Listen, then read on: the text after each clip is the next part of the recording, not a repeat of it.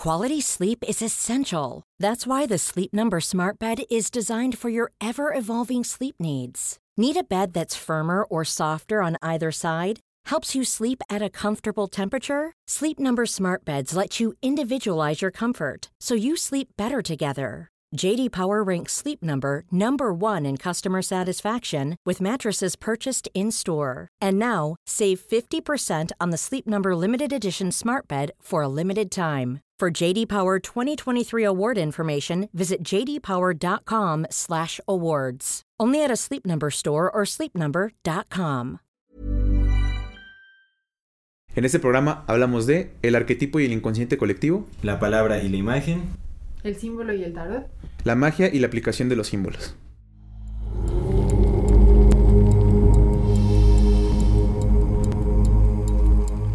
Bienvenidas todas las personas que nos ven y nos escuchan. Esto es Amor Fati. En la infinita brevedad del ser. Yo soy Aldo Acre. Yo soy César Jordán. Yo soy Sally Uribe. El tema de hoy es el símbolo y el arquetipo. Antes de comenzar con este episodio, queremos recordarle a nuestra querida audiencia que si no se han suscrito a nuestro canal, pueden hacerlo ahora. No se olviden de darle clic a la campanita para que les llegue notificación cada que saquemos un nuevo video. Si les gusta lo que hacemos, denle like a este video y ayúdenos compartiendo nuestro contenido para llegar más lejos y seguir creciendo. Eh, recuerden que también eh, toda retroalimentación es más que bienvenida. Nos gustan muchísimo sus comentarios, sus sugerencias, sus recomendaciones, etc. Y también si tienen oportunidad de dejarnos eh, un pequeño aporte económico, le agradecemos muchísimo. Muchas gracias por vernos, escucharnos y acompañarnos hasta este momento. En este episodio queremos enviar saludos a nuestra querida comunidad Fati de TikTok, a arroba consbrun a, arroba Paola Scarlett, eh, muchas gracias por estar atenta al contenido. Y arroba María Rosa Salamillo 0. De YouTube a Di Trejo, a Raptor YTTM, a Daniel Plasencia y a Monique Jim.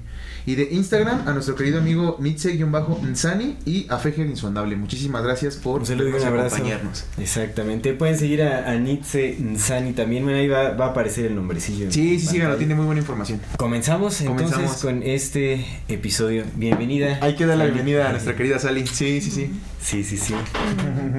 un gusto tenerte de nuevo por acá. Pues tiene, eh, no ha pasado un año todavía, pero fue en octubre del 2021. ¿Es el año pasado? Sí, seguramente las personas que, eh, bueno, muchas de las personas que nos están viendo en este momento o escuchando ya estarán eh, familiarizadas con Sally.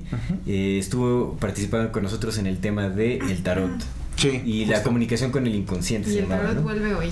Y el tarot vuelve hoy. El tarot vuelve hoy porque pues va relacionado con este tema que es el símbolo y el arquetipo. Es un tema fascinante, es un tema un poco confuso también para... Complejo, ¿no? Despierta muchas cosas. Es, complejo, pero también es confuso. Bueno, por lo menos de, mi perspectiva, un primer acercamiento más profundo a eso, pues sí lo hace un poco confuso, ¿no? De hecho, le estábamos diciendo, leyendo un, libro eh, que justamente eh, habla de este tema a profundidad, que es de Carl Jung, de, del arquetipo y el inconsciente colectivo, pues es un lenguaje complicado, es complejo y de repente es medio confuso porque pues eh, hay muchos términos psicológicos hay muchos hay mucho simbolismo incluso en el lenguaje o mucha referencia simbólica que pues sí puede ser confuso si no entiendes bien como los orígenes de cada cosa no pero definitivamente es, es, fascinante este este tema del, eh, del, arquetipo. Como todo está abierto a interpretaciones no porque estamos hablando de cosas que viven en la psique no entonces nada podemos tocar de ahí y eso es lo que lo vuelve confuso. Exactamente, que eso es muy muy interesante y yo creo que también lo vamos a hablar más adelante, pero es que es un lenguaje que busca comunicar algo que va más allá de la mente. Entonces, ¿cómo la mente puede abrazar con el raciocinio algo, que, lo supera? Que es lo que te, estaba leyendo hace ratito, ¿no? De, de ese libro de, la cabala. De la cabala. Justamente, el símbolo contiene información que trasciende la razón. Y bueno, ya lo estaremos viendo por qué y todo ese asunto, es por eso que nace el símbolo. Ajá. Como, ah, una, ajá, como una representación de algo para lo que no nos alcanza. Digamos que eh, justo en este libro da un ejemplo, este que a mí me parece como más, fácil, eh, más fácil comprender. Mejor lo ponemos en imagen en pantalla, ¿no? Sí. Este.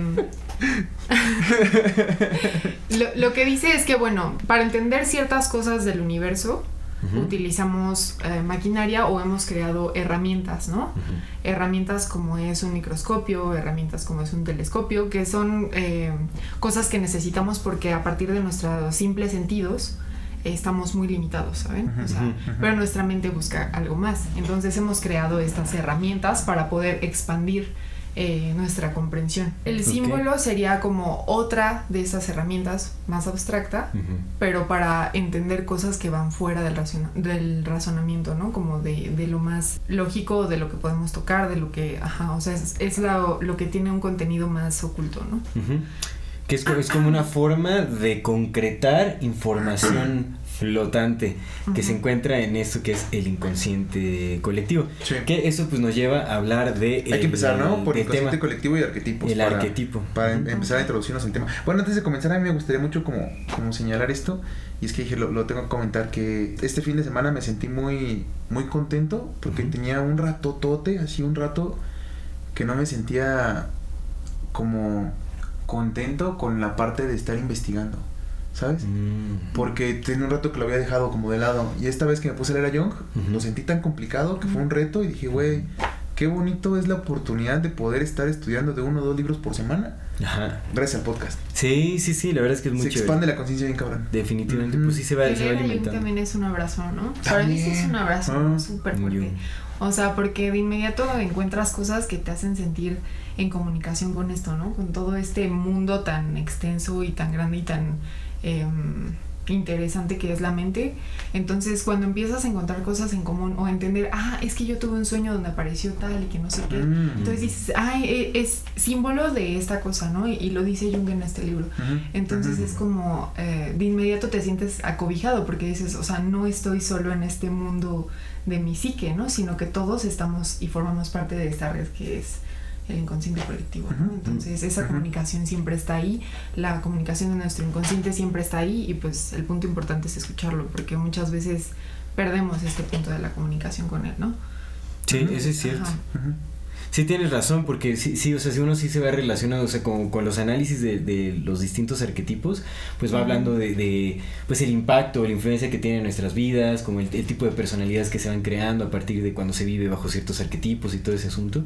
Y es como, ah, pues eso explica mis comportamientos en tal cosa, o ah, eso explica por qué esta persona hizo tal. Bueno, ya uno empieza ahí. Sí, te vas haciendo el análisis, sí, vas uniendo el drama de, de, tu vida personal como con, con, la influencia de los arquetipos y todo. Y eso está súper interesante, me pareció maravilloso primario es la proyección, de eso hablábamos apenas, ¿no? O sea, como de que lo primario es la proyección, de decir, ah, y, y, cómo ha evolucionado esta imagen, por ejemplo, que hablábamos y que, y que te decía como, es que aquí dice que la imagen de la madre o, o de la diosa la transformamos ahora en nuestras esposas, ¿no? Así como que ahora es la esposa y por eso proyecto esto en ella, en ella ¿no?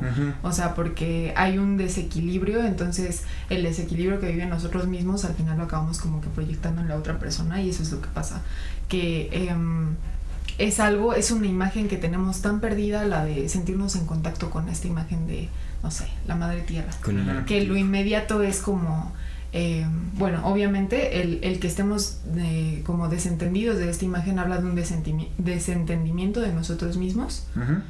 Y al final lo que acaba haciendo es como eh, nuestra mente es proyectarlo en algo más, ¿no? En alguien más.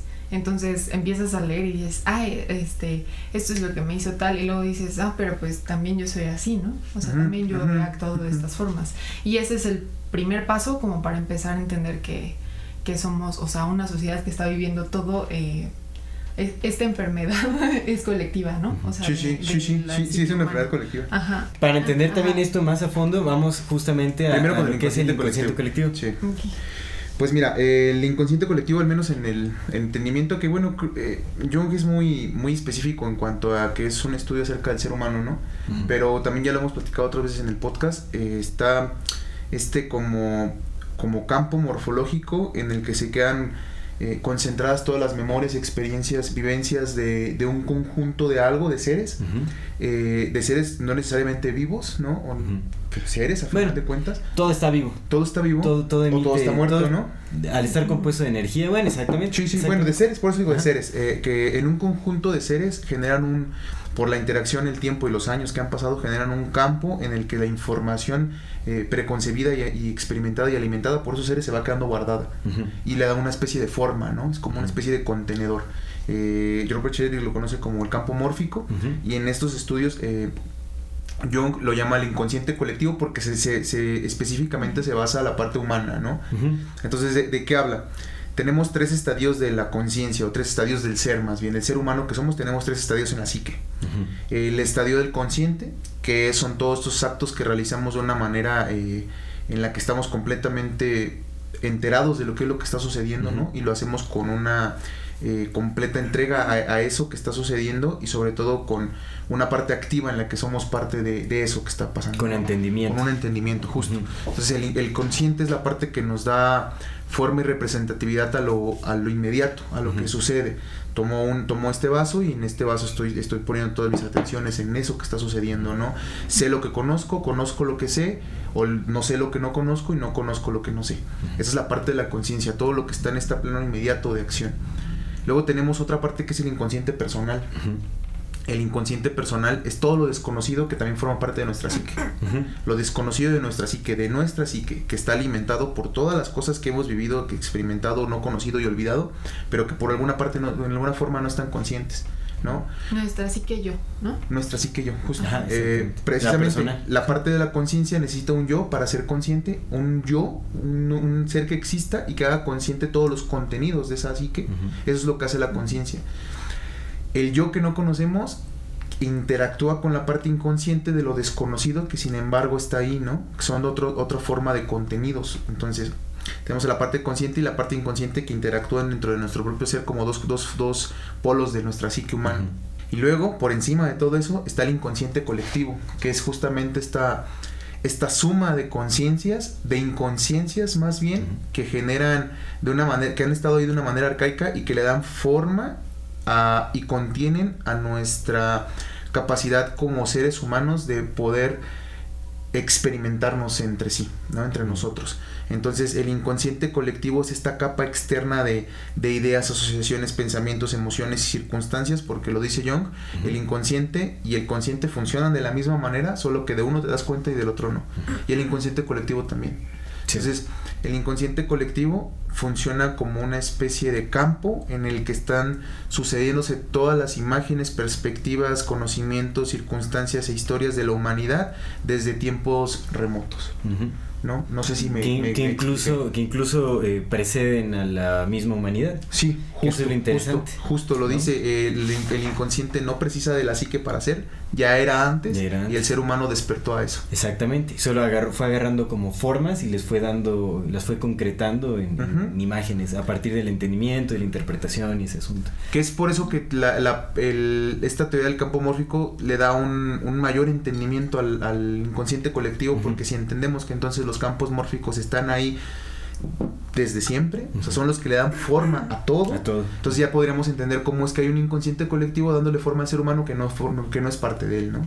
Es porque ahí está el campo mórfico en el que despiertan y, todos estos hábitos, porque son de naturaleza habituales, estos hábitos te dan, te dan significado. Entonces este inconsciente colectivo está lleno de hábitos de una humanidad. que ha sido habitual a ciertas cosas que no hace de una manera consciente y que sin embargo lo forman. Sí. Entonces no sé si, si más o menos me explico. Sí, sí, seguro.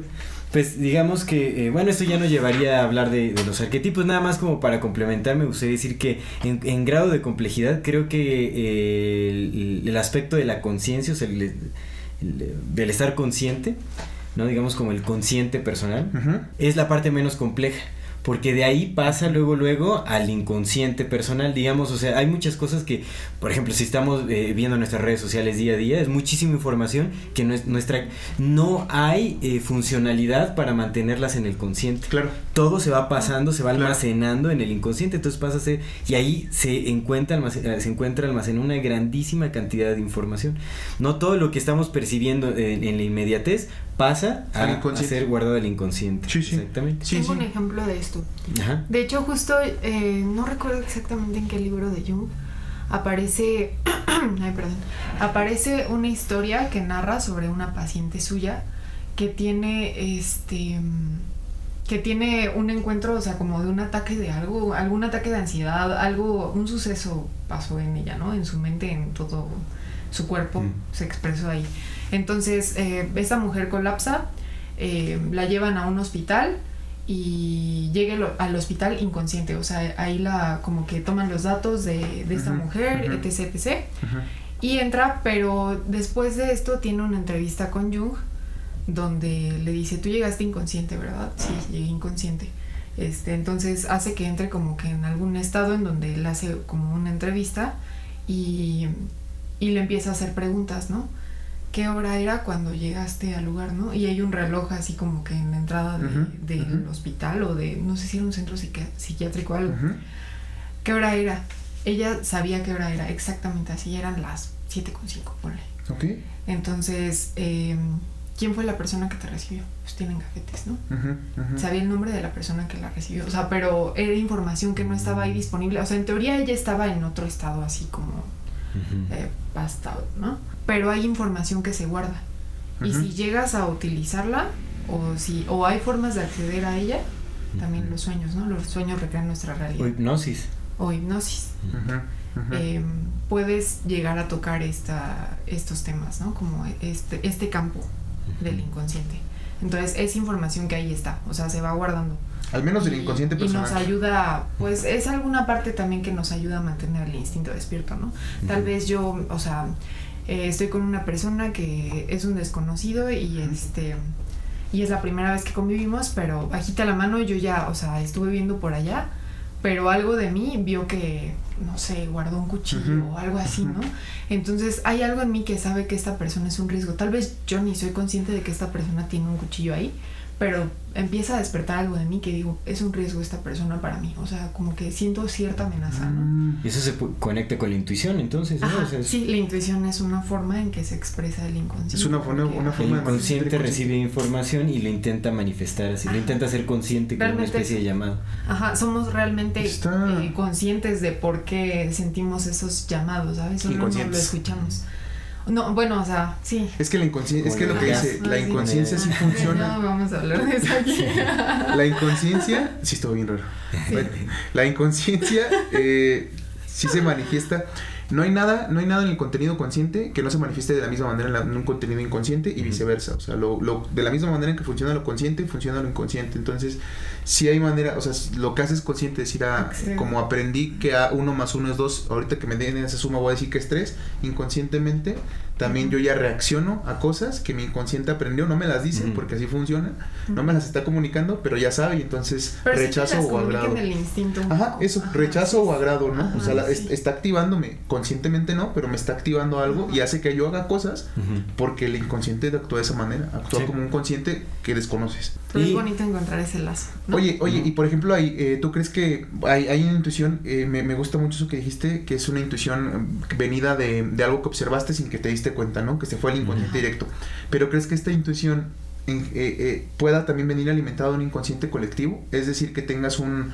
Eso mismo que tú, sin, sin verlo, sin, sin haberlo visto físicamente, que tú ya por, por instinto rechaces, por decir una palabra, no rechaces algo, pero no porque lo viste en ese momento, sino porque en el inconsciente colectivo ya hay esta información de tal persona o tal, tal conjunto de circunstancias no son buenas para esto, ¿no? ¿Crees que pueda venir también ese instinto desde el inconsciente colectivo? Creo, ¿no? Pues así se comportan los animales al final. O sea, el ave, eh, eso me gusta mucho porque hay una carta del tarot que representa como esa energía de las aves, ¿no? Entonces yo siempre les digo como, el ave no tiene idea de por qué tiene que volar de aquí para allá, específicamente, ¿no? O sea, como que no es consciente de eso, pero siente ese llamado de dónde siente ese llamado si no es como de una comunicación directa con algo más, ¿sabes? O sea, ajá. ¿Qué? puede ser biológico? Porque obviamente todo está conectado. Está conectado. O sea, al final entendemos que sí, sí tiene su lógica, ¿no? O sea, todo esto tiene su lógica, pero nos gusta como ese rollo de meterle como, ajá, como más chispa, ¿no? Como, no, pues... Eh, e, es, algo desconocido, es algo que no podemos tocar, pero sí estamos comunicados con todos. O sea, hemos estado en el mismo sueño, ¿no? O sea, hemos despertado del mismo sueño. Entonces, para mí es como, o sea, totalmente sí. Ok. Arquetipos, amigo. Arquetipos. ¿Qué son los, los arquetipos? Me parece muy interesante porque, bueno, la, definición definitivamente trasciende como el, raciocinio, ¿no? O sea, intentar entenderlo con las razones es... Bueno, se puede, se puede abstractamente, ¿no? Pero digamos que el arquetipo, eh, según Jung, y estamos hablando mucho de, de, Carl Jung porque, pues bueno, él fue quien... Eh, él definió el inconsciente colectivo. Digamos, este término es exclusivo de Carl Jung. O sea, bueno, él fue quien lo originó ya después ha sido usado pues, por eh, psicólogos jungianos, analistas jungianos y todo ese asunto, ¿no? Pero el término de inconsciente colectivo es de él, a pesar de que hay ideas muy similares este, en, en otros campos, pues bueno, eh, ese término específico de Jung y los arquetipos pues él también es eh, los profundizó eh, los profundizó y digamos que de, de, sus prácticas y de sus enseñanzas es, es, fundamental los arquetipos no entender los arquetipos es fundamental para entender los métodos de Jung y todo lo que lo que compartió con, con la humanidad. Ahora según Jung la primera vez que se mencionan los arquetipos fue a través del historiador Philo Judaeus ¿no? Que habla de eh, imago dei o como imágenes de Dios, yo supongo que sería, ¿no? Como la, traducción. Es que más bien es como un Dios que es imagen. Dios imagen, exactamente. Dios eso está muy cabrón. sí, exactamente. no, porque tiene, de hecho, platicando, ¿no? Encontramos que hay una relación directa también como con esta, eh, la práctica hermética o el pensamiento hermético, eh, derivado de Hermes Trismegisto, en, en, las enseñanzas del Kibalión, por ejemplo, el principio del mentalismo, bueno, en, varios principios del Kibalión como de esta naturaleza mental del universo. Eh, eh, empata completamente con las ideas de Jung de los arquetipos eh, como formas primordiales y, este, y el inconsciente colectivo. Pero bueno, vamos rápido a lo que son los arquetipos. Entonces, ¿qué es el arquetipo? El arquetipo, bueno, Jung lo define de varias maneras, o sea, tiene muchas formas de, explicar este término, porque pues te digo, es, es un tanto abstracto comprenderlo eh, eh, racionalmente. Pero lo que dice es que los arquetipos son formas primordiales o imágenes universales que preceden el pensamiento y que son el contenido fundamental del inconsciente colectivo. Es decir, son formas eh, eh, em, Arquetípicas, Sí, exactamente, son formas arquetípicas. No, digamos, digamos que son, sí.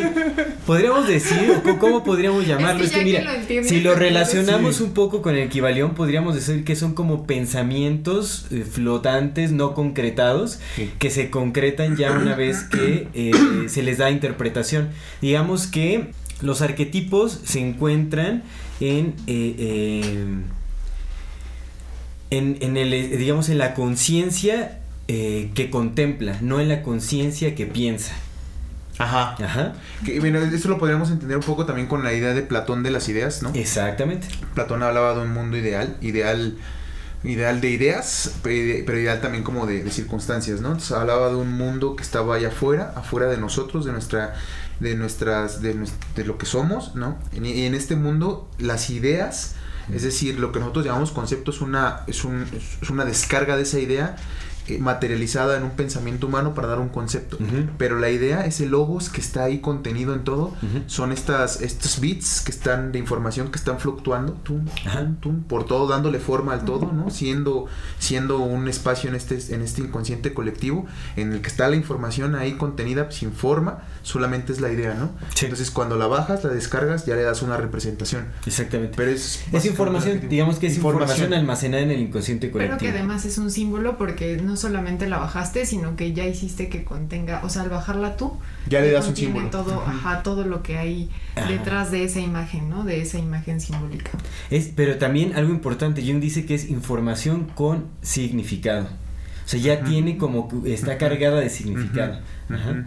Sí, sí. Es, por eso que se permite la interpretación. y es que, también es bien complejo. Es complejo, amigo, entenderlo, bueno, no es, eh, entenderlo, cuando se entiende con el corazón el tema, pues ya es más fácil, pero entenderlo con la mente es complejo porque Jung sí es muy enfático diciendo que el arquetipo no lo puedes ver, solamente puedes ver la imagen, la, representación arquetípica. Es decir, el arquetipo es, es, una información que está ahí, que no, no puedes acceder a él, no sabes que es un arquetipo, pero si ves su representación arquetípica. Es algo muy curioso. Es muy curioso. Sí, sí, sí, es cierto. Y bueno, Jung decía que cómo se... Eh, cómo se muestra o cómo se enseña el arquetipo es a través de la enseñanza esotérica, del mito, De, los cuentos de hadas, por ejemplo, los cuentos. De la creación también novelística y todo eso también es, muy, muy, muy importante ahí el arquetipo. Se, muestra mucho. Esa es una forma muy, eh, o sea, el mito, por ejemplo, los cuentos, ¿no? Es una forma que me parece, es una forma que me parece como eh, la que podemos entender con mayor inmediatez, ¿sabes? O sea, como este arquetipo de, de, la princesa, ¿no? De la virgen, de, mm. de, esa parte femenina que no ha sido como tocada todavía, que es como que un poco más infantil, que está conociendo el mundo, inocencia, toda esta parte, ¿no? Eso ya es un arquetipo. La doncella, la princesa, em, la madre tierra, a mí, para mí es muy fácil explicar los arquetipos con estas imágenes y sobre todo, pues ya trabajando con el tarot, es, eh, se los explico, ¿no? Es que sería ahí nada más, digamos que es... para dejarlo bien claro, que esas serían representaciones arquetípicas. Ajá. Esas son las representaciones. Que ya es el símbolo, digamos que el, el símbolo ya es como la representación de, del arquetipo y puede haber una gran diversidad, digamos, un arquetipo tiene muchísimas representaciones. Sí, o sea, por eso digo la doncella, la princesa, el tal, o sea que ajá, son como varias opciones que pueden contener como... Un mismo arquetipo. Claro, o sea, digamos eh, el arquetipo de la madre, ¿no? Lo puedes encontrar en Disney o lo puedes encontrar en la Venus prehistórica, ¿no? son distintos símbolos, pero es el mismo arquetipo. Me iban a decir hace rato que ya no me lo dijeron que le iban a decir aquí. ¿Qué, qué onda con lo que las Venus se ven de arriba? ¿Qué? Sí, bueno, es que eh, se hizo muy viral esta. Era un. que un. Em, ¿Cómo se dice? Cuando es como un, ah, un artículo.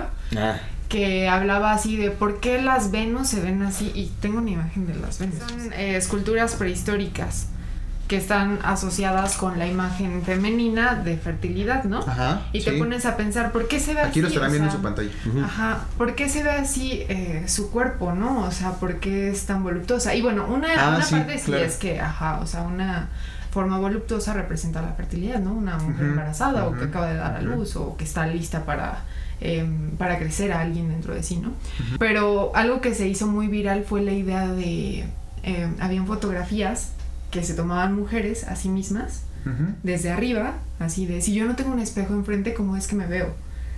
Y si ves una foto de una mujer vista desde arriba, te ves así, o sea, son caderotas. Como la ves, sí se ven así. O sea, pero hay imágenes comparativas que yo dije, Dios, o sea, las Venus podrían estar hechas por manos de mujeres representando sus propios cuerpos, así como, ajá, en imagen de fertilidad, tal vez en un proceso de embarazo o no sé, ¿no? Como que querían dejar algo ahí como... Es una selfie prehistórica, ¿no? Sí, justamente. Pues no, Pero es súper bello, o sea, como que la imagen, porque de verdad es, ajá, es como, no, no podían verse a sí mismas, entonces es un yo tan abstracto, o sea, como eh, el, verte, o sea, en algo así, decir es que está desviando hacia abajo, ¿no? Como que ni tenían rostro, son como así lisas de...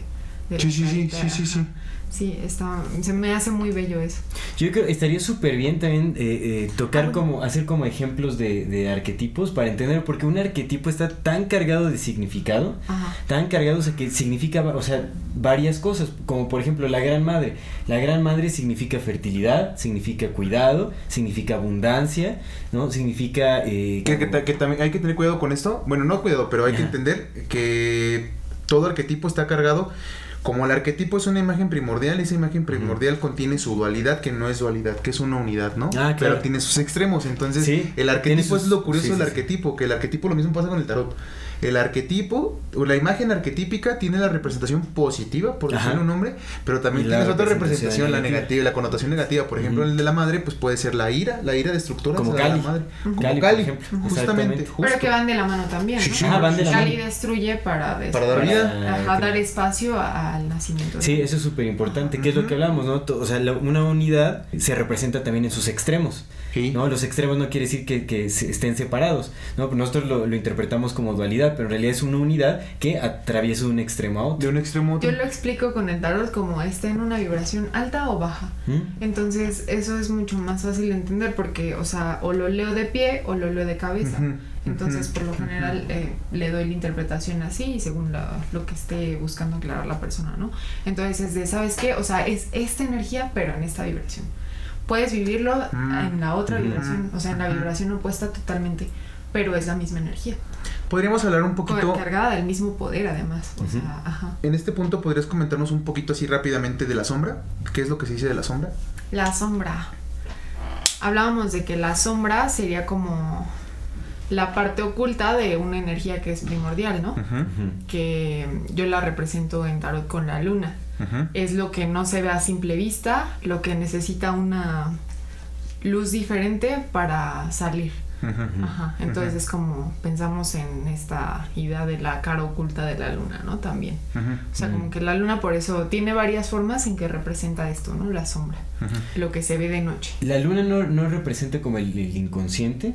Tal vez el inconsciente personal. También. Es que tienen buena. Y es que el inconsciente tiene sombra. Sí, sí, definitivamente. sí. Em, bueno, entonces hablábamos de, de, la energía de la sombra y de cómo se hace presente en cada persona, ¿no? Digamos, eh, en los cuentos es muy fácil de reconocer esto porque para el héroe, si pensamos en el héroe, em, la sombra sería esta parte como negativa, que luego hasta la sacan del héroe, no solamente es como... Eh, puede ser sus miedos, ¿no? Puede ser representada con el miedo del héroe, pero también puede ser este como la contraparte, ¿no? Que decías como con Peter Pan y, y Garfio. Y Garfio. Sí, la sombra no es como el, aspecto negativo, ¿no? No siempre es el aspecto como oscuro y malo, simplemente es la parte de ti que no muestras y, y, que a veces rechazas, ¿no? En el caso de, por ejemplo, el villano, su sombra es la parte bondadosa, porque lo rechaza. Y en los cuentos se hace muy presente esto, así de que al final el villano tiene su muestra de, de bondad, ¿no? y, y esa es la sombra del villano, no es necesariamente que siempre sea la parte más negativa o más oscura, ¿no? De algo. digamos como la bestia en La Bella y la Bestia. Ajá, ¿no? Que tiene exactamente, que al final se transforma, Ajá. tiene esta eh, como transformación y vemos el lado opuesto, o sea, lo que no... ¿Y cuál es la sombra? O sea, ahí la sombra está explícita en su figura de bestia, ¿no? yo creo, ajá. Y después ya recupera como, hace las paces, ¿no? Abraza su sombra y y se transforma ya en lo que era Pues no es que abrace su sombra, es que, ¿sabes qué? Justo esa, ay, tengo un libro que lo explica perfectamente. Pues un encuentro con el ánima, con la mujer, con mm, Es que la historia es de Bella, no es de la bestia. Mm. La historia es de ah, Bella, Bella es el héroe. Entonces, ajá, Bella tiene como su proceso de encontrarse con su, con su sombra. Animus. Ajá. El ánimo es la y parte de reconciliarlo, ajá, para volverse como eh, esta unión perfecta, ¿no? Como de la pareja. Al final, que se enlaza, que es el enlace alquímico también. ¿no? Bueno, y de, esta parte de la sombra yo quería que lo mencionáramos justamente porque es importante para entender el arquetipo. Y esto que acabamos de platicar también es importante para entender la importancia, valga la redundancia de los arquetipos, ¿no? En nuestra vida y en, nuestra, en nuestro despliegue. Si el inconsciente colectivo eh, está por encima de nuestra psique con su inconsciente y con su consciente, de alguna forma el inconsciente es una especie de sombra del consciente, aunque no lo es, ¿no? Eh, este inconsciente colectivo y sus contenidos, es decir, las, eh, lo más pequeño, ¿no? Lo, lo, que le da vida al inconsciente colectivo, lo que le da sustancia al inconsciente colectivo es el arquetipo, y el arquetipo tiene parte sombra y parte luz. Eh, este inconsciente colectivo que nos forma a través de arquetipos nos manda imágenes arquetípicas que nos dan sentido o que nos hacen buscar ciertas representaciones que le den sentido a nuestras vidas, ¿no? Por eso es importante entender la parte de los arquetipos y de las imágenes arquetípicas, porque estamos conformados por ellas, sí. y nos están representados. ¿Qué es lo que dice Jung, no? O sea, la gente no tiene ideas, las ideas tienen, gente, Tienen gente. ¿no? Porque realmente, o sea, y, hablando de la, idea en el sentido platónico, que es el arquetipo. Sí, sí. ¿No? O sea, realmente los arquetipos forman a las personas. Sí, sí, lo, súper interesante. Porque son lo más sustancial de, dentro de, nosotros. O sea, forman parte de nuestra sustancia, ajá, como de lo que está más dentro ahí, no podemos mutarlas. Claro, y es que nos forman, o sea, completamente nos forman, tan, tan nos forman que los mitos de la creación o los, lo que se conoce como mitos, porque ya hemos platicado que algunos no son tan mitos, ¿no? Sí, sí, sí. Algunos no son tan, tan mitos como los vendieron, pero algunos de ellos sí son, y, estos mitos formaban culturas, ¿no? O sea, las culturas estaban formadas alrededor del mito, que es lo mismo decir que un ser humano. Es que es muy curioso, mira. El ser humano está eh, formado alrededor de su inconsciente, ¿no? Y la cultura está formada alrededor de sus arquetipos, de sus mitos, es decir, de su inconsciente colectivo. A mayor cantidad de esto, pues mayor cantidad de creación. Entonces, eh, es muy importante tener en cuenta que muchas, mm, algunas de las cosas que hacemos de manera inconsciente o de los procesos que buscamos, de nuestras eh, representaciones, nuestras proyecciones hacia afuera, hacia otras personas vienen determinadas por estas ideas que nos dan forma.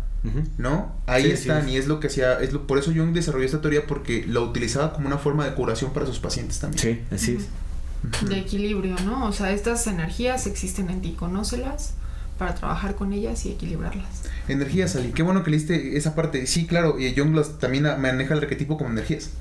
Son energías del inconsciente. Comunidades, ¿no? Energéticas. Y es muy curioso porque pues las ideas son energías, ¿no? Sí, sí lo son. Completamente. Sí, todo está compuesto de energía. Están cargadas de potencial. Entonces, si lo piensas así. ¿Qué más de los arquetipos, amigos? ¿Qué más de los arquetipos? Eh, ay, a ver, había algo que yo quería comentar acerca de los arquetipos. Pero no recuerdo. Pues pasemos a la parte del símbolo, ¿no? La, palabra y la imagen, Sally. La palabra y la imagen. ¿Querías decirnos algo de la palabra y la imagen? Mm, ok, es esto que. Te voy a robar un poco de camino. Qué bueno que podemos compartir. Sí. Sí. No por otro invitado. No. Una palabra o imagen es simbólica o se convierte en símbolo si implica algo más que su significado más obvio e inmediato. Ya. Esa es mi explicación de, de un símbolo que también está tomado también como de ideas de, de Jung. Que, o sea, justamente la carga que posee algo lo vuelve un símbolo. Porque hablábamos también del signo, ¿no?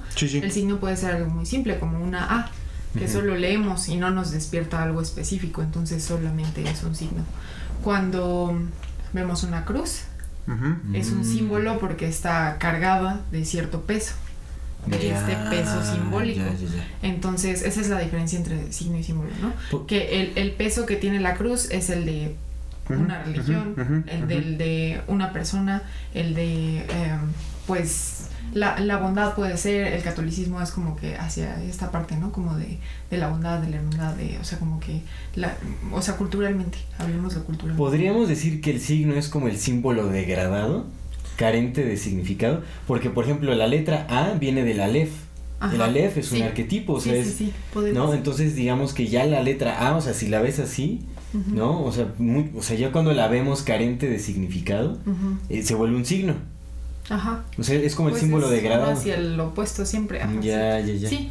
Sí, perdió. Eh, también perdió eh, como esa parte detrás de, ¿no? Al final. Ajá. Yo hace rato que hablabas de los, de los símbolos como para poder dar entendimiento a estos contenidos del inconsciente que no, que no, no, no nos son evidentes porque bien son, son inconscientes. De alguna manera está el arquetipo o las ideas o, o, esta pulsión o los pensamientos primordiales de Dios que están ahí en la, en la latiz, ¿no? En este campo preespacial en el que no están formados de nada y están ahí flotando. Y de repente el ser humano, nosotros tenemos conciencia de eso, ¿no? nos conectamos ahí y decimos, oye, güey, hay cosas que están pasando ahí arriba. El signo es una forma de entendimiento, pero la palabra, toda palabra es un signo, ¿no? Todas, o sea, las palabras son signos, son signos juntos, o sea, el abecedario son símbolos y se juntan y forman otros signos más complejos, ¿no? Como lo que decías de la de lo que hacen las, las, las personas que hacen el Los sigilos. Los sigilos, ajá, justo. Entonces, eh, de alguna forma las palabras serán esta este conjuro simbólico para poder entender eso que no entendemos. Por eso es que no lo entendemos con palabras. Es muy, muy, muy claro lo que dicen los iluminados, que la realidad no se, no se puede poner en palabras. La realidad es una y no lo puedes explicar. Lo tienes que sentir y vivir. Eh, porque es eso, ¿no? El, el, símbolo solamente es una carga, lo dice John, que el arquetipo no se conoce, se conoce su representación arquetípica. El arquetipo nunca se conoce, la realidad total no se conoce, no se expresa con palabras porque son símbolos, solamente son representaciones de, esa, de eso que está ahí. Sí. Por eso no, no, lo, no llegamos a ello a través de la palabra. Sí, a través de la... Eh, sí se puede llegar a través de la palabra. ¿Cómo entendimos todo esto si no fue a través de la palabra? Es que no creo que lo hayamos entendido en realidad. Em, o sea, no nosotros en general como humanidad, yo no creo que hayamos entendido todo, ni nunca vamos a entender. Bueno, pero la idea se puede transmitir, el significado se puede transmitir a través de, ¿no? Porque ya toman... Ajá, o sea, todos estos signos toman un significado y entendemos a ahora este conjunto como de textos de información como símbolo de el trabajo del humano por encontrarse a sí mismo, ¿no? Ah. Pues yo, yo creo que la, o sea, la palabra, tal vez el entendimiento a través de la palabra es más tardado. Como que es, está ralentizado y es y tiene que ser mucho más complejo.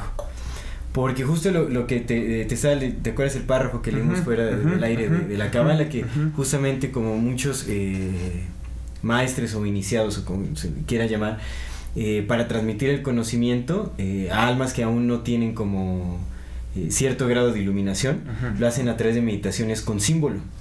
Mm. Porque es, es la manera en que se puede entender mejor no a través de la palabra, a través de la palabra te puedes enredar y puedes, no, puedes, no puedes llegar como a, explicar algo que trasciende justamente el, pensamiento, ¿no? O trasciende la mente. Entonces el símbolo directamente va a despertar algo, una especie de entendimiento que trasciende la razón. Es otra forma de lenguaje, ¿no? Es otra forma de lenguaje que es más complejo. El símbolo está cargadísimo de significado. Nosotros lo que hacemos con la palabra es como desglosarlo o intentar desglosarlo pero realmente no logra captar para nada en integridad lo que el símbolo tiene. Y aún así el símbolo es una degradación del arquetipo, porque el arquetipo es más complejo. Sí, sí, es una, representación. Entonces como que se, pues, se va fractalizando. O sea, realmente sí la mm. palabra ya es como una, una forma ya más degradada de... de, eh, es como el holograma, el holograma se va distorsionando. Claro. Ajá, es, es, es, algo así. Bueno, yo lo, yo lo concibo de esa manera. Entonces la palabra, eh, antes de la palabra está el símbolo, el símbolo siempre va a ser más completo. Por eso también, y, bueno, también es el lenguaje actual, porque el lenguaje actual ha perdido mucho justo, sí, completamente, eso, eso Porque si vamos a las lenguas madre, por ejemplo, ¿no? El náhuatl o, lenguas madre, pues, era súper simbólico el lenguaje, ¿no? O sea, muy simbólico. Entonces ahí venía cargado de significado y entonces pues ya la palabra y el símbolo iban, eran uno mismo el símbolo y la palabra. ¿no? como que no están separados. Ahorita ya se ha separado. Con el sánscrito. Exactamente, con el sánscrito. El, hebreo también, ¿no? El, hebreo, el hebreo, el hebreo simbólico, completamente simbólico. y también las lenguas eh, eh, autóctonas aquí. Pues no, se diga de los jeroglíficos, completamente, los pero totalmente simbólico. Pues ahí viene todo eso, ajá. Sí, y el náhuatl era también, eran, eran grafías, eran glifos. O sea, eran, eran, eran imágenes cargadas de sentido que se colocaban una en otra. Y ese era su lenguaje. Entonces sí, sí, completamente. Yo creo que la palabra más bien, ah, conforme ha perdido significado, eh, eh, se ha ido degradando hasta lo que tenemos ahora, ¿no? O sea, ya a signos, pues. ¿Y la imagen? ¿Qué pasa con la imagen? ¿Por qué, por qué representamos como, o sea, sí tenemos signos y símbolos, pero también tenemos imágenes, ¿no? ¿Por qué? ¿Por qué se representan como con imágenes? ¿Por qué, por qué pues porque, también. Una imagen dice más que mil palabras. Exacto. ¿La imagen y el símbolo es lo mismo? O sea, ¿la imagen y el signo es lo mismo? Mm. Similar. Porque una imagen puede tener muchos símbolos, ¿no? Sí. Puede tener símbolos y puede tener signos. Pues lo vemos, ¿no? Aquí, por ejemplo, las cartas del tarot. Ajá. Que vienen como. que es una imagen compuesta de muchos. también. Ajá, y es que es, es, algo muy curioso porque es que ese dicho no es, no es nada, nada descabellado, ¿no? El de que una imagen representa, dice más que mil palabras, porque es eso. Porque es, es, simbólica, una imagen es simbólica. simbólica. O sea, sí, sí refleja algo que no se captura. Eh, ¿Y por qué, no, palabra, ¿por qué nuestras imágenes son similares? O sea, ¿por qué las imágenes de una cultura que está tan dispersa? O sea, entiendo, entiendo la parte del arquetipo. Entiendo. por la Todo de Atlántida. Entiendo el arquetipo, ¿no? Pero el arquetipo es una es una idea primordial que no tiene forma, ¿no? Que no está atada a ningún contenido. Pero ¿por qué las representaciones arquetípicas son muy parecidas entre ellas? Claro. Sí, porque pues se, se descargan del mismo lugar, o sea, ya son son este imágenes que anteceden la interpretación humana y son simplemente eh, por el intento de, interpretación se, es que se, se, jalan de, este campo, digamos, como... sí, pues del inconsciente, de lo que Jung llama el inconsciente colectivo, ¿no? Se jalan de este campo informacional, se jalan como se descargan imágenes o se descargan... Bueno, yo creo que ya la interpretación es lo que le designa la imagen o el símbolo específico, ¿no? Pero... Y ahora, por ejemplo, ya, esto ya es todo rey en el terreno de la especulación con nosotros, pero especulando más todavía, eh, ¿creen que, estas imágenes, eh, estas representaciones arquetípicas en las que nosotros al menos vemos, se repitan de una manera universal? O sea, no nada más de la humanidad, sino que una hormiga en otro lado también tenga su, su arquetipo de la madre, pero obviamente con sus imágenes de hormiga espacial. Sí. de hormiga espacial. Sí, yo sí, eso, eso sí lo creo. Sí, sí, sí, lo, no me parece para nada descabellado, claro. O sea, la interpretación es distinta, el, la, representación, la representación, es distinta, pero eh, el arquetipo es el mismo. Solo que se adapta, supongo, al entendimiento de, de sí, cada sí, quien. sí, sí, sí. Qué cagado, ¿no? Sí, Qué cagado. sí está. Ima- Imagínate, bueno, ya todo, todo raya. Pero sí, sí entiendo la parte de, de la palabra. Pero, a ver, a ver, ¿por qué, por qué, por qué la palabra crea? Si... o- o- bueno, sí es que sí, nu- nuestro lenguaje sí está muy degradado, ¿no? El nuestro. Pero para intentar entender todo el universo siempre lo hemos tenido esta tendencia a descomponerlo. Como de diseccionar, ¿no? Ajá, sí, para entenderlo mejor. Eso también es un arquetipo, ¿no? el de como la mutilación o el... el- Tú me lo habías explicado, que- creo. Sí. Como el, como el niño que, que Ah, mata a la mariposa esto- o la destroza, el- como para encontrar el, E- Esto hablaba el de alma. No, esto era eh, em, la no sé qué de amar de Eric Fromm, ¿cómo se llama? Ah, Eric Fromm. ¿El arte de amar? El arte de El amar, arte de de amar. Eric Fromm. Habla de cómo el niño descompone a la mariposa para entenderlo. O sea, la ve hermosa y todo, pero, o sea, es como quiero, o sea, quisiera saber de qué está hecha. Y es ¿no? como ve, Entonces el niño como que en esta inocencia y en esta búsqueda por entenderla la disecciona y es el primer paso realmente, o sea, muchas veces el proceso del amor en este desentendimiento nos lleva a eso, ¿sabes? A quiero ponerlo a prueba, quiero descomponerlo, quiero ver de qué está hecho. Destruirlo para exactamente Ajá. para conocer el fundamento de. Ajá. En está muy. Sí, Eric Fromm Sí. también es un grande, ¿eh? Bueno, Sí. me gusta mucho como. 10 de 10. Ok. ¿Por qué, por qué es importante, por qué es importante entender la simbología o al menos saber que los símbolos están tan cargados de, No sé si de entender energías? la simbología. Pues te digo, al menos entender que los símbolos están cargados de, de energías. ¿Por qué es importante saber eso? Yo creo que es importante que estemos en comunicación constante con, con los símbolos que vienen de nuestro inconsciente, pero no creo que es algo que pasa hasta aunque no quieras, ¿sabes? O sea, aunque no quieras, tus sueños te traen cosas que te ayudan a equilibrar. Esa es la función de los sueños, equilibrar. Como tal vez tú no cerraste el ciclo con una persona que falleció y en sueños te la vas a encontrar y vas a cerrar el ciclo. Y va a haber cierto lenguaje muy específico, ciertos signos o bueno, ciertas señales o ciertas cosas que aparezcan que van a hacerte entender como que está bien. Y tú vas a despertar y tal vez se te olvide el sueño, pero algo de ti ya entendió que, que era momento, ¿sabes? O sea, como, Y se queda en el inconsciente. ajá, y se sana solito, dejándole ser y comunicándose con él. Obviamente si tú traes a tu sueño aquí, lo notas y lo analizas y ves, te entiendes mejor y eso te ayuda pues a entender mejor todo lo que está pasando Por- alrededor de ti. por- ¿Por qué me pasan estas cosas, no? O sea.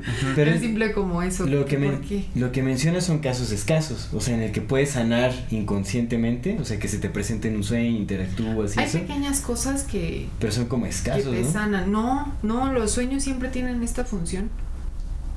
Pero cuando se entiende un poco, porque no siempre hay Bueno, reconcilio en el sueño. Se puede hay- llevar interpretación y llevar a un mayor entendimiento, pero la función del sueño está ahí y hace lo que puede. El inconsciente hace lo que puede para equilibrarnos. Ah, o sea, el sueño siempre tiene esa función de llevar al equilibrio. Ajá. Siempre. Sí, o de dar mensajes o de, ajá. Sí, porque puedes soñar algo. Tiene sí, ajá. tiene sentido. Puedes soñar algo, apenas leí esto, eh, que puedes soñar algo que, que hable de ti mismo y que esté haciendo la otra persona y es más escaso que sueñes algo que realmente le pasa a la otra persona, puede pasar. O sea, pero haz de cuenta... eh, ¿Como proyecciones? ¿Es como la proyección? O sea, digamos que mm, Aldo es mi pareja. Entonces Digamos. yo sé, digamos, Digamos. en algún universo donde se le hace. no, no es cierto. Y eso, eso es como San Pedro, Este, negándome. Negando tres veces. Ahí va la primera. Sí, vamos a la contarlas, primera. amigo. Aquí vamos a ver el contador arriba. Exactamente. A ver, en un mundo imaginario donde Aldo y yo somos pareja, eh, digamos que Aldo en mi sueño no es Aldo solamente, ¿no? O sea, sí hay ciertos sueños, ciertos casos. Donde sí es flexible. Los eróticos nada más. Pero, Los meros, bueno. pero este, me me hacen desconcentrarme mucho. Pero es que es en el Eh, supuesto del digamos. En el, El digamos, del digamos que. Ok, eh, Aldo es mi símbolo o, o es mi arquetipo Ajá. para la parte masculina, con la que yo tal vez siento cosas en común. El la- Animus. Ajá, sí, sería mi Mm. ánimos. En mi sueño, que antes tal vez era mi papá, ahora es Aldo. Entonces, digamos que en mi sueño, este, yo veo a Aldo y Aldo me dice veme, aquí estoy, ¿no? O sea, no sé qué, mm. no sé. Em, no me niegues. no me niegues, aquí estoy. Y ya, y, estoy en, en, un tercer piso, ¿no? O sea, voy en el elevador con Aldo, así, y, y subimos a un tercer piso. Ok, vamos a interpretar el sueño. Eh, no, Aldo no está diciéndome, mírame, no me niegues, o sea, realmente en esa suposición. O sea, Aldo, la persona. Una parte, ajá, una parte de mí, que es mi ánimos, mi parte masculina, mi relación con la parte masculina en el universo y con otros hombres, está pidiéndome atención, está pidiéndome reconocerla, está pidiéndome que haga algo como para equilibrar mi personalidad, mm. ¿no? Yo solo tomé la forma simbólica de tu relación con un arquetipo. O sea, el arquetipo es uno y la representación fuiste tú. Y eso pasa también en la vida real. Yo nada más fui la herramienta usada. Oye, sí pasa en la vida real, por supuesto pasa en la vida real, o sea, como que, ay, es que tú siempre no sé qué, pero, o sea, es como que estás negando también la parte de ti mismo que... Y por eso buscamos a personas, no nada más para parejas, sino en general, para socios, amigos, bla, bla, bla, que, con, que, que, empatan completamente con ese arquetipo que no está correctamente siendo interpretado. Que no está. Sí, es cierto. Que esté en desbalance, claro, Y, tenemos esos problemas, bueno, tenemos esas situaciones en las que conflictuamos en la vida afuera por cosas que, que no hemos interiorizado. Que Jung dice que justamente la pérdida de simbolismo y de significado en las sociedades lleva a las proyecciones. Y las proyecciones llevan al desequilibrio de la psique. Por eso es que vivimos en entonces, entonces el sueño sí será un equilibrio. el sueño en vez de yo buscar a Dios, eh, me pelo con Aldo. O sea, porque estoy proyectando sí, mi ausencia de Dios. En vez de yo, en vez de yo empatar con mi parte, con, con mi arquetipo femenino, que a lo mejor era el destructivo, y hacer las paces con esa, con esa sombra destructiva de la madre, busco afuera una pareja que sea destructiva para equilibrar esa, esa, sombra exterior.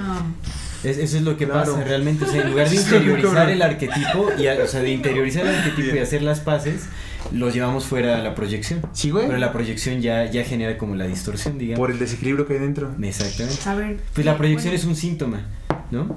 La proyección es un síntoma. Es un síntoma de la pérdida de significado en la sociedad. A esa conclusión habíamos llegado ayer, justo como vi. La proyección es un síntoma de la pérdida de significado, pues no nada más en las sociedades, ¿no? También, pues es que es como es arriba abajo en nosotros y en la sociedad, claro. Ajá. Ajá. Sí, sí, sí. Por eso como sociedad nos proyectamos tan mal, güey. Para que lo entendamos Por eso como sociedad proyectamos esta, esta violencia y esta, y este, como sociedad, ¿no? Y este, este, sí, violencia como tal porque no estamos, no somos una sociedad consciente. Nuestros políticos son una proyección también de, nosotros. De, la psique colectiva. Sí, sí, son. Y si piensas como en la tierra en este momento, ¿qué estamos haciendo? Es el abandono a la parte de la madre, ¿sabes?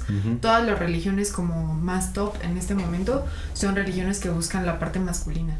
Y yo te había hablado de esto en algún momento. Los jesuitas. Hijos de su. Top. Dios me lo bendiga. Este, te, había comentado esto alguna vez y es un análisis que me gusta muchísimo, que es como en el pasado las, las religiones o estas como creencias, esta fe, iba basada mucho en el culto a la tierra. Entonces, el culto a la tierra es el culto a esta energía femenina que todo lo da y que... El arquetipo de la madre. Ajá, sí. Te da todo, tú puedes tomarlo, puedes cosechar, puedes comértelo, no pasa nada, ¿no? Y este, ¿y qué pasa con la parte masculina, no? Como la imagen del padre es como tú necesitas eh, ganártelo. Entonces, eh, el padre busca como que hagas algo para después darte una recompensa y eso es lo que pasa con las religiones eh, que por lo general son cultos hacia el lado masculino y que es eh, como, como la católica, ¿no? Que es a la que todos tenemos como un acercamiento, que te vas a portar bien y pues te vas a ir al cielo. Entonces, como te la, portas mal, te vas al infierno si te ve mal.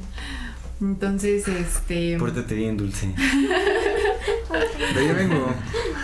Entonces está este abandono, o sea, a, la imagen también femenina, ¿no? A, esta imagen de la madre. Estamos desconectados de esto porque, pues, ¿qué hacemos? O sea, la tierra la tenemos abandonada, ¿no? Hay este cero sentido como de convivencia con, el entorno, que es la, tierra, la madre, que nos está dando todo. Terence McKenna habla mucho de esta transición, digamos, como del matriarcado al patriarcado, del aspecto femenino al masculino, en el libro de Food of the Gods. Sí, sí, lo hace, sí, lo hace, sí lo hace. Que justamente es la, la desconexión con la madre es lo que genera como ya la, la, la pérdida de unidad, digamos. Es decir que oh, o sea, el arquetipo no solamente nos forma, sino que cuando no está esta, esta canalización o este, este canal del, del, arquetipo fluyendo hacia nosotros como debería fluir, también nos condiciona justamente este desequilibrio, precisamente. Tiene sentido, ¿no? Hablamos de un inconsciente colectivo, tiene sentido que, que, colectivamente este arquetipo no entendido eh, nos esté afectando de estas maneras, ¿no? Como, como un colectivo. Sí. Eh, eh, bueno, eh, en esta parte también hay que tener mucho cuidado con esa parte, con, con esto de los arquetipos y el no entendimiento de que pues somos seres moldeables por nuestro inconsciente y nuestro inconsciente colectivo, porque precisamente quién moldea nuestros inconscientes, ¿no? Sí, quién sí está consciente, ¿Quién sí está consciente de esto. Exactamente, de esta, de esta realidad, porque eh, esto es, es, un tema importante tocarlo. O sea, yo ya no alcancé a estudiarlo, digamos, no sé cómo sea la, postura de Jung en este, en ese aspecto, pero bueno, así como el inconsciente colectivo moldea nuestra realidad, hay seguramente debe, de haber un feedback. ¿no? Sí, sí hay. Porque también debe de haber creación de, de símbolos. Los arquetipos deben de poder evolucionar. Y sí, le puedes No creo que sea exactamente, se van cargando de más significados, se van moldeando, tiene que haber como una especie de feedback, eso lo vemos, es como un principio de, de, retroalimentación, ¿no? Y de hecho hay un tema con el inconsciente y, con el espíritu porque antes estaba representado con el fuego en culturas antiguas y mm. ahora Life is full of what ifs. Some awesome, like what if AI could fold your laundry? And some well, less awesome, like what if you have unexpected medical costs? United Healthcare can help get you covered with Health Protector Guard fixed indemnity insurance plans They supplement your primary plan to help you manage out of pocket costs. No deductibles, no enrollment periods, and especially no more what ifs. Visit uh1.com to find the Health Protector Guard plan for you. Hiring for your small business? If you're not looking for professionals on LinkedIn, you're looking in the wrong place. That's like looking for your car keys in a fish tank. LinkedIn helps you hire professionals you can't find anywhere else, even those who aren't actively searching for a new job but might be open to the perfect role. In a given month, over 70% of LinkedIn users don't even visit other leading job sites. So start looking in the right place. With LinkedIn, you can hire professionals like a professional. Post your free job on linkedin.com slash achieve today. Está transformado en agua, o sea, si tú tienes un sueño donde ves agua sí, sí. y bajas hacia él, es el inconsciente. Ah, ya no les dije lo, lo del elevador, pero también estos temas de subir y bajar en sueños también hablan como, como de bajar al inconsciente, de, eleva de cierta elevación, eh, como tal vez de entendimiento. O, o, sea, hay como que también formas en que esto representa algo siempre, ¿no? Sí, van cambiando. Pero este símbolo sí se transformó, por ejemplo. porque el espíritu se transforma en agua, no? En esta que bueno en esta dinámica que decías como del símbolo en, en la psique em, se convierte en agua porque el agua es un símbolo viviente de la oscura psique por el tema de la oscuridad y de la reflexión.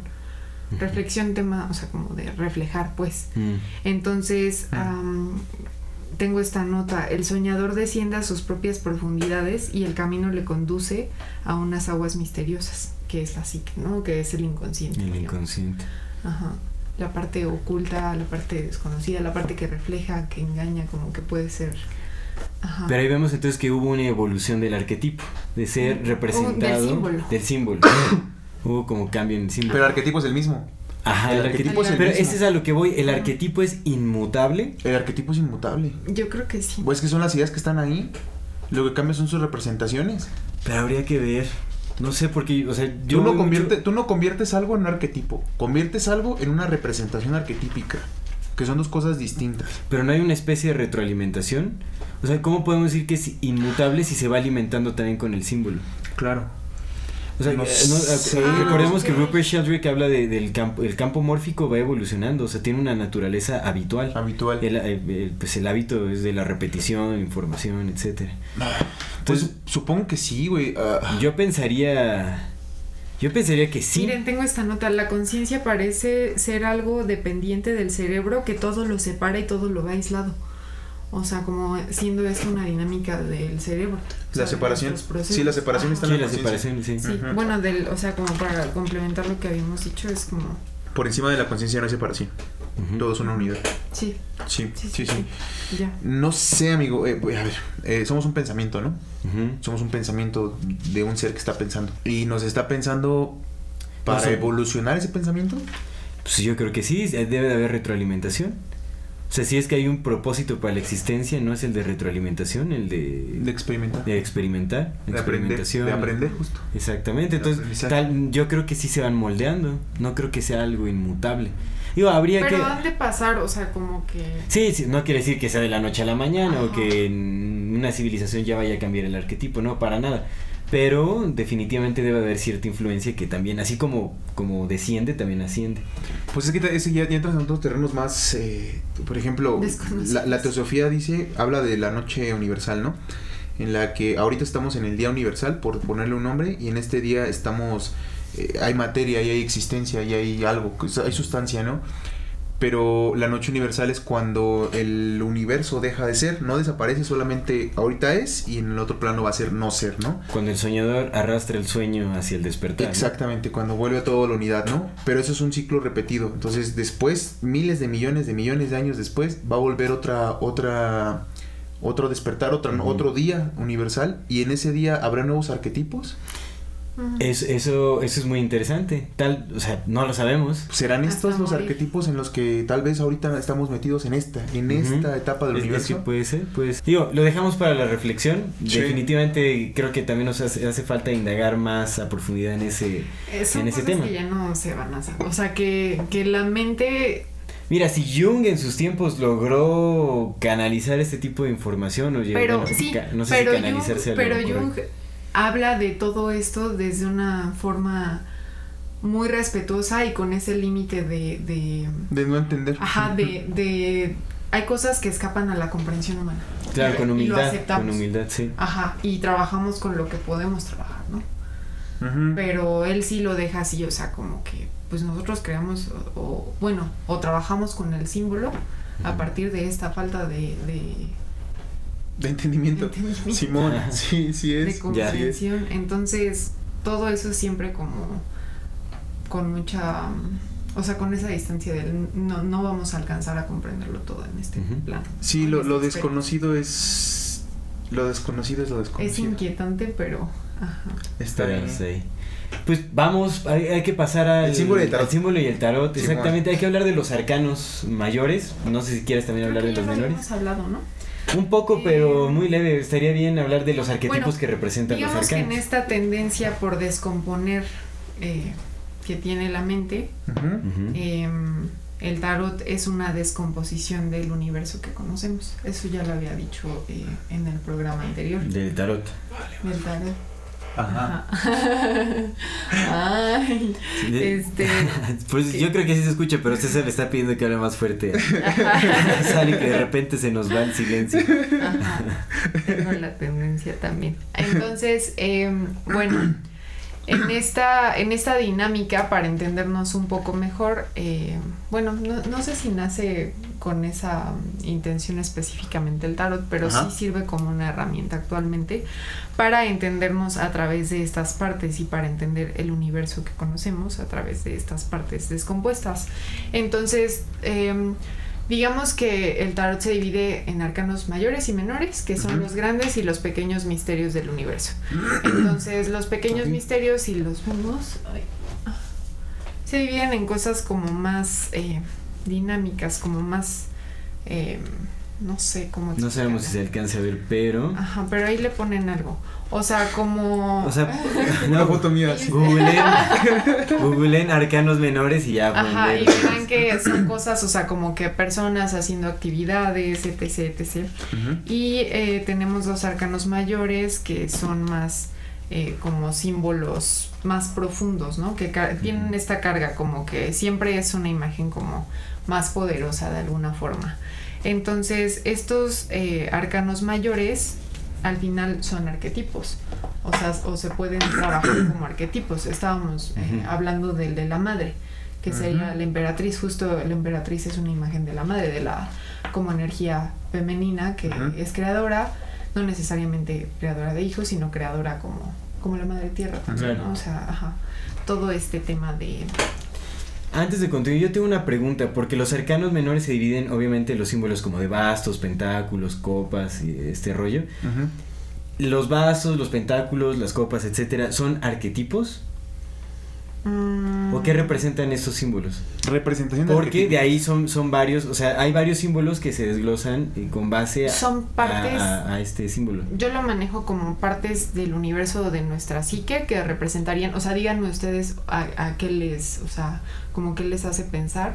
Los bastos son eh, los deseos y la voluntad, las copas son las emociones, eh, las espadas son la mente y me faltan las monedas o los pentáculos que representan lo material, ¿no? Toda la Pero entonces son una especie de arquetipo. Entonces podría ser, ajá. ¿No? Representación arquetípica. Podría ser representación Es que es distinto. Sí, una representación arquetípica de un arquetipo. Claro, claro, claro. Sí, mm, representación no sé, Para mí serían más como símbolos. Símbolos. pero, pero, ¿qué son los símbolos sino una representación de algún arquetipo, no? No lo sé. Aquí lo había anotado lo que dice Jung. Pero bueno, en fin, esa era como mi duda, pero hablemos de los arcanos mayores. Jung dice que los símbolos son espíritus que están por arriba de los hombres. Son, entidades. espíritus, son entidades. ideas son entidades. no se puede. Es que, mira, en este programa ya hemos estado como más tranquilos de que no están los putazos de las ideas porque sí es muy abstracto todo y, tratar de desabstractalizar un ente que está ahí y ponerlo en palabras como para que todos nos entendamos un poco complicado. Pero es eso, son espíritus, los símbolos son espíritus que están por encima de nosotros. Pero el símbolo no es el arquetipo. No, el símbolo no es el arquetipo. Es una, representación, arquetípica. Es una representación del, claro. Ya, ya una distorsión. puede representar. Sí, es una distorsión, claro, por supuesto. Mm, ay, no. No, pues ya, perdí el hilo. Hablemos de los, arcanos mayores. Los arcanos mayores. Em, ¿Quieren hacer una dinámica? Sí. A ver. Pero tendríamos que, es, que son símbolos, o sea, tan tan abstractos de cierta forma, pero tan profundos que siempre te van a hacer conectarlos de alguna forma en, en ti, en tu vida, en, con alguien que conoces, con, o sea, a fuerzas vas a encontrar una conexión con ellos, porque así funciona, porque de eso estamos hechos. Fíjate que la, la, primera vez en lo, que, en lo que vas haciendo tu dinámica, la primera vez que yo tuve contacto con el tarot, o sea, ya digamos que oficialmente, y antes de tener ya este entendimiento sobre la sincronicidad y todo lo que hemos platicado, ¿no? A lo largo de estos año y medio que llevamos siendo amigos. eh, Ay, qué poquito. Sí, pero que, que siente mucho, ¿no? También, sí. se siente bien profundo. Qué chingón, qué chingón, qué chingón. Eh, bueno, la primera vez fue con este, eh, una persona que no, no sabía leer el tarot, pero estaba aprendiendo, entonces lo hicimos con el libro. Entonces, conforme fue haciendo la tirada y todo, eh, lo que a mí me, me traje de ese momento fue que es una manera muy, muy, muy, muy buena de conocerte cuando no tienes toda la parte esotérica, ¿no? La parte más exotérica, digamos. Es una muy buena forma de conocerte porque a fin de cuentas si estás haciendo un, una búsqueda dentro de tu consciente y de tu inconsciente a través de signos que te representan algo y entonces te, ¿cómo, cómo dijiste? Te, te, te, despedazas, ¿no? Como el niño, te, te, diseccionas, te vas diseccionando a través de estos símbolos y, y, los símbolos hacen un montón de sentido contigo. Entonces, si hay algo más ahí que está, que está metido en profundidad. Sí, sí, ¿Quién? ¿Qué, Donaldo, Donaldo Pues vamos a sacar una carta cada uno. La que sea, solo parto, parto. ¿Sí? Y ya. Saca una. Ok. el Exodia. ya sé, sí les El Exodia. El Exodia, el medio Exodia. Sí, para ¿La muestra o no? sí. ¿La muestra? Sí, sí. Ahí no, guárdatela para ti. El mundo. Van a ver, ya lo vemos si la sacamos. El mundo es la carta final del, del, proceso de transformación que representa el tarot. Que de hecho, Jung decía que, el, el, tarot es un arquetipo de ah, transformación. el juicio. Me salió el juicio. Ok. Díganme si les despierta. Sí, me he vuelto más juicioso. Sí, claro. No, pero llévalo no a lo más profundo. O sea, ¿por qué? Mm, mm, mm, el carro. No sé, en, este momento supongo que eh, eh, al menos la representación de esta carta, igual le, tomamos una foto y la ponemos en, en, pantalla, ¿no? Pero al menos la representación de esta carta me da, me da un montón de, de sentido ahorita en este momento que estamos platicando, porque ¿de qué hablamos? En, en, la carta está una, especie de ángel. Aparte, siempre. en, la, carta hay una especie de ángel eh, que está tocando una trompeta, ¿no? Está por encima de todo y abajo hay una serie de personas que están recibiendo la información, ¿no? En este caso estamos hablando de un inconsciente colectivo donde está metida la información que nos precede, como una especie de sustancia diferente a nosotros, es decir, este ángel, compartiendo con su trompeta a través de su sonido una información, y pues abajo está el consciente, ¿no? O, este ser que somos recibiendo esa información de un lugar que viene de otra, de otra zona superior, es decir, del espíritu, descargamos información, y esa información nos lleva a tener un juicio de las cosas, ¿no? Que cuando no está bien conectada y no está bien entendida, es un juicio que te lleva hacia un lado en el que no conectas y en el que estás desequilibrado, y cuando está bien entendida y bien conectada, es un juicio que te lleva hacia un lado en el que sí conectas. Al menos es lo que, lo que alcanzo a ver yo en este momento, ¿no? Aquí. Claro. Sí, sí me hace muy. La importancia del símbolo. Estos son símbolos, es una imagen y todo lo que tú puedes fragmentar de ahí, ¿no? Todo lo que te despierta, todo lo que puedes. Ajá, o sea. Y, y, están recibiendo el mensaje como de una manera muy bien porque pues están contentos, ¿no? Es como de, ok, nada más permite que la canalización del arquetipo y de las imágenes mentales lleguen a ti de una manera correcta y entonces tu juicio se, se alimentará de esa corrección hacia donde te lleva el universo. Claro. Me gusta. Entonces es importante sí mantener esa conexión con los símbolos porque te ayuda a ser consciente como el proceso que estás viviendo, ¿no? En ese momento. ¿Tú qué piensas? Ay, Dios mío. no, bueno, creo, creo que esta, esta, esta carta creo que simboliza, eh, bueno, lo que en inglés sería como completion, que es... Eh, ¿La completud? Completud es una palabra, mira, la completud exactamente que es como el, fin de un ciclo, como ya el el ciclo de ciclos, digamos, cerrado, como mm. concluido, que te lleva a la trascendencia. Yo lo siento como algo muy trascendental. Como el que murió de cáncer. creo, creo que tiene mucho que ver, o sea, yo lo relaciono, lo relaciono como en, mi proceso actual con el poder de la manifestación. Creo que eso es como que concreto, no sé si, si tenga que ver con mm. manifestación, con una manifestación final o algo que tenga que ver, pero pues yo estoy como en ese, en ese proceso, digamos, como trabajando eso y y creo que sí, sí tiene algo que ver con la manifestación, ¿no? Y tal vez yo estoy como erróneo. Pues si es un cierre de ciclo, es un es la manifestación, porque es, es, algo que se cumple ajá. al final, ¿no? O sea, algo que se cierra, algo que se cumple, algo que aparte tiene estos símbolos como de... Eh, tiene al hombre, el águila, el león, el, la vaca, en teoría es como un ángel o algo así, porque son símbolos súper antiguos que representaban como... Ajá, de hecho son signos, eh, o sea, Tauro y ¿Y el, listón rojo qué significa como los...? Mm, listón rojo. Ajá, lo, lo no sabe ser algo triunfal, ¿no? triunfal, sí, como de una victoria, bueno. Y también es, es, como el reino celestial, ¿no? Bueno, es como la trascendencia del reino celestial, como la trascendencia del, de lo material hacia el, campo de lo celestial. No lo sé.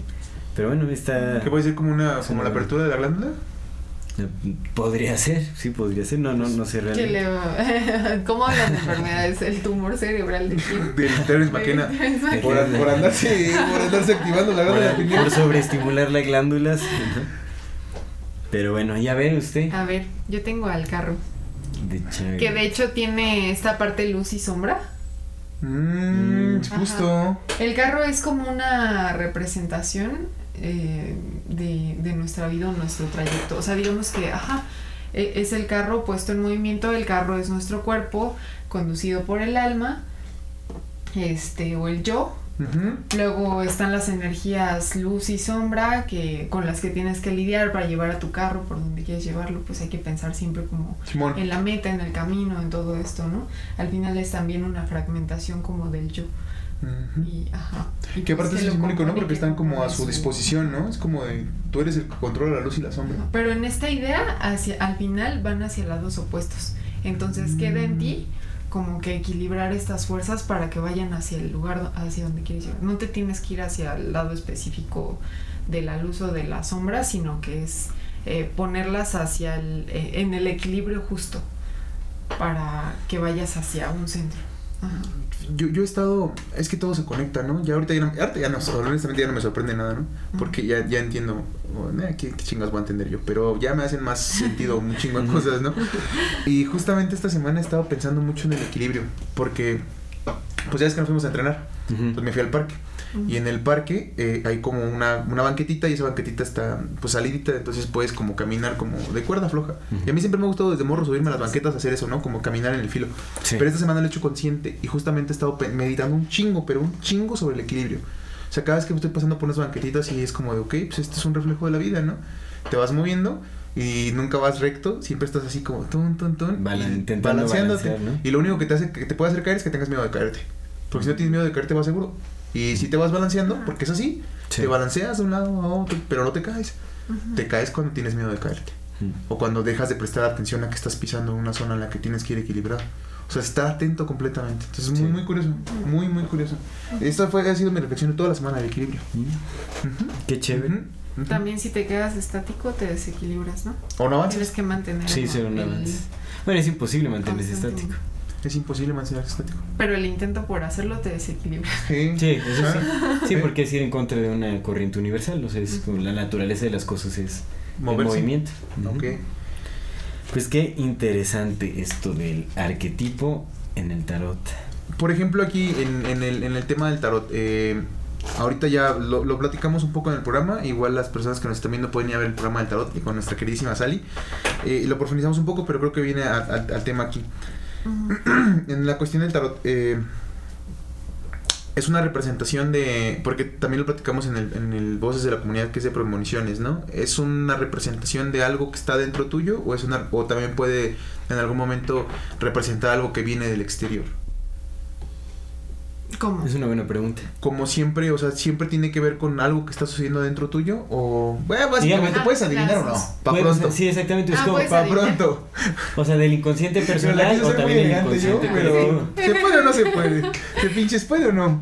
Podríamos ponerlo en el campo del, o sea, del inconsciente personal y el, y el inconsciente colectivo. O sea, supongo que se puede acceder a ambas. O sea, en tema de adivinación sí se puede hacer. O sea, si era como hacia ese sentido, sí puedes traer información. Como de exteriores, pero, ¿no? Ajá, pero a mí se me hace, ¿cómo, ¿cómo, lo dirías? Poco ético. ¿Adivinar a través del tarot? Sí. Y por ejemplo, ahí, tú, tú, ¿cuál, es, ¿cuál es lo que tú, cómo configuras este tema? Si estás adivinando, ¿es porque la realidad ya está preconfigurada para algo que va a suceder? ¿O esta especie de adivinación te hace manifestar esa realidad? A ver, ¿lo puedes repetir? Sí, o sea, tú, tú, tú, tú adivinas algo. Si tú adivinas algo y aciertas es porque teóricamente el, el universo está preconfigurado y hay un, hay un futuro que nos está esperando. Pues lo creamos a cada segundo. Entonces, ¿no, adivinas, manifiestas? tomas la decisión de si quieres seguir en ese lado o si deseas manifestar algo diferente, pero al final sí es como que estás deseando manifestar. Como es lo que hace rato. Yo tengo una opinión al respecto. pienso que, que lo traes a la conciencia, entonces siempre pasa algo al respecto. Entonces, en tema de adivinación, a mí, a mí me pasó que me leyeron eh, las cartas y yo simplemente por eh, no querer hacer eso, o sea, por no querer que, o sea, dije como de, no, ¿cómo puede estar escrito? No, o sea, no me fui para el otro lado y, pasaron cosas diferentes. Entonces es como traer información eh, que al final pues puede sacarte de onda, te puede asustar, te puede mm, predisponer a algo, te puede, ajá, te puede hacer daño al final. Porque no se supone que tengamos que saberlo todo, ¿no? Entonces, eso, es cierto, no se supone que tengamos que saberlo todo, sí, es cierto. Yo tengo una opinión al, respecto. Yo siento que más bien lo que sucede cuando te conectas con el inconsciente a través del tarot es que se incluso en el, en el aspecto de la adivinación se genera como una especie de diagnóstico eh, eh, sobre el presente y hacia dónde se va orientando. Entonces te muestra una, la posibilidad más probable a partir del momento en el que te encuentras, como de las condiciones eh, presentes. Yo creo que eso es lo que hace, te muestra como lo, el, camino eh, más probable eh, con base a, lo que digamos a los pasos que, las que llevas. siguen así. Pero también de acuerdo a estas condiciones, hacia dónde te diriges.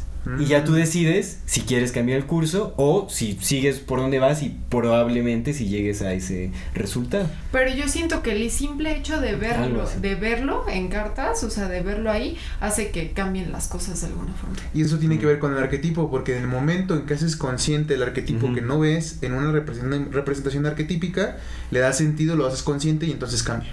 Es que que no es mejor entenderlo en símbolos y entenderte mejor y poder trabajar con este entendimiento de ti mismo y de lo que te rodea a adivinar y estar calándole, o sea, a ver cuál me conviene más. O sea, es como de, ¿por qué no lo hacemos, ajá, de esta forma como, no sé, más entendida, con más como, con más amor, ¿sabes? O sea, abrazando más bien como tus decisiones, abrazando Lo, lo, que, ajá, pues lo que decides tomar. Creo que el deseo de conocer el futuro parte del miedo. El miedo al mismo futuro o al mismo presente. Sí, sí. Es miedo. Creo que nace. Y es una negación de que estamos creando nuestro futuro en todo momento. Entonces. El pobre anhela y quien anhela atrae el destino sobre sí. Carl Jung, Carl Gustav Sí, yo, es cierto, yo también lo tengo. Esa está bien chida, ¿no? El pobre anhela y el que anhela atrae el destino sobre sí. Entonces, bueno, ya hemos estado ahí como eh, divagando un poco. Peloteando ideas. Exactamente, no, pues intentando comprender, ¿no? ¿Qué es lo que hacemos a través de la conversación? Crear como, pues ideas más concisas o, comprender un poco más el, mundo en el que vivimos, el mundo no, no, no en la idea física material, sino pues todo lo que, de lo que este se compone, que es también como el aspecto más sutil que es el más, ¿no? Exactamente, sí, de, es lo menos realmente, ¿no? Esto es como la... Es, es, que es muy curioso, ¿no? Porque es también como una especie de símil a Sabop Sobelo, eh, o sea, el consciente es como el 20%, el inconsciente es como el 80%. Y lo mismo pasa acá, la materia es como el 20% y el, todo el restante misterio es, es inconsciente. Sí. Y al final es una misma cosa, también, recordamos, ¿no? Lo es, sí lo es. Estamos navegando en extremos.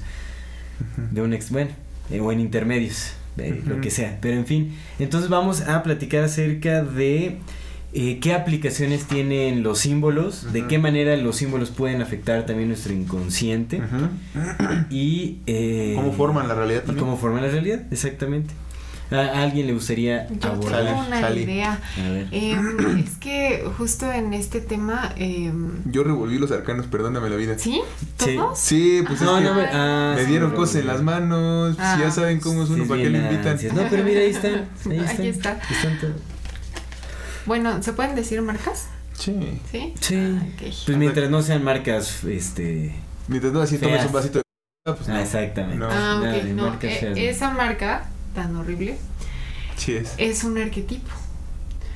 Su imagen, su imagen hacia el mundo. Ustedes han visto las campañas de Simón. La Coca-Cola, digamos.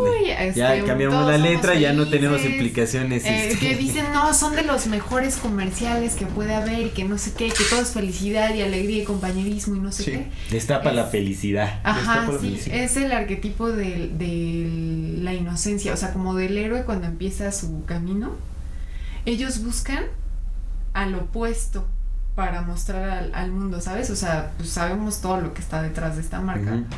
Entonces buscan mostrar el opuesto y sus campañas son eh, totalmente hacia el lado de, o sea, ya haciendo como un análisis de mercadotecnia y este rollo, su imagen es la de alguien ignorante y feliz y que, que será como el arquetipo de la, de la, de la caridad porque el loco el loco es el aventurado no ese es distinto. Es ingenuo. Es ingenuo también.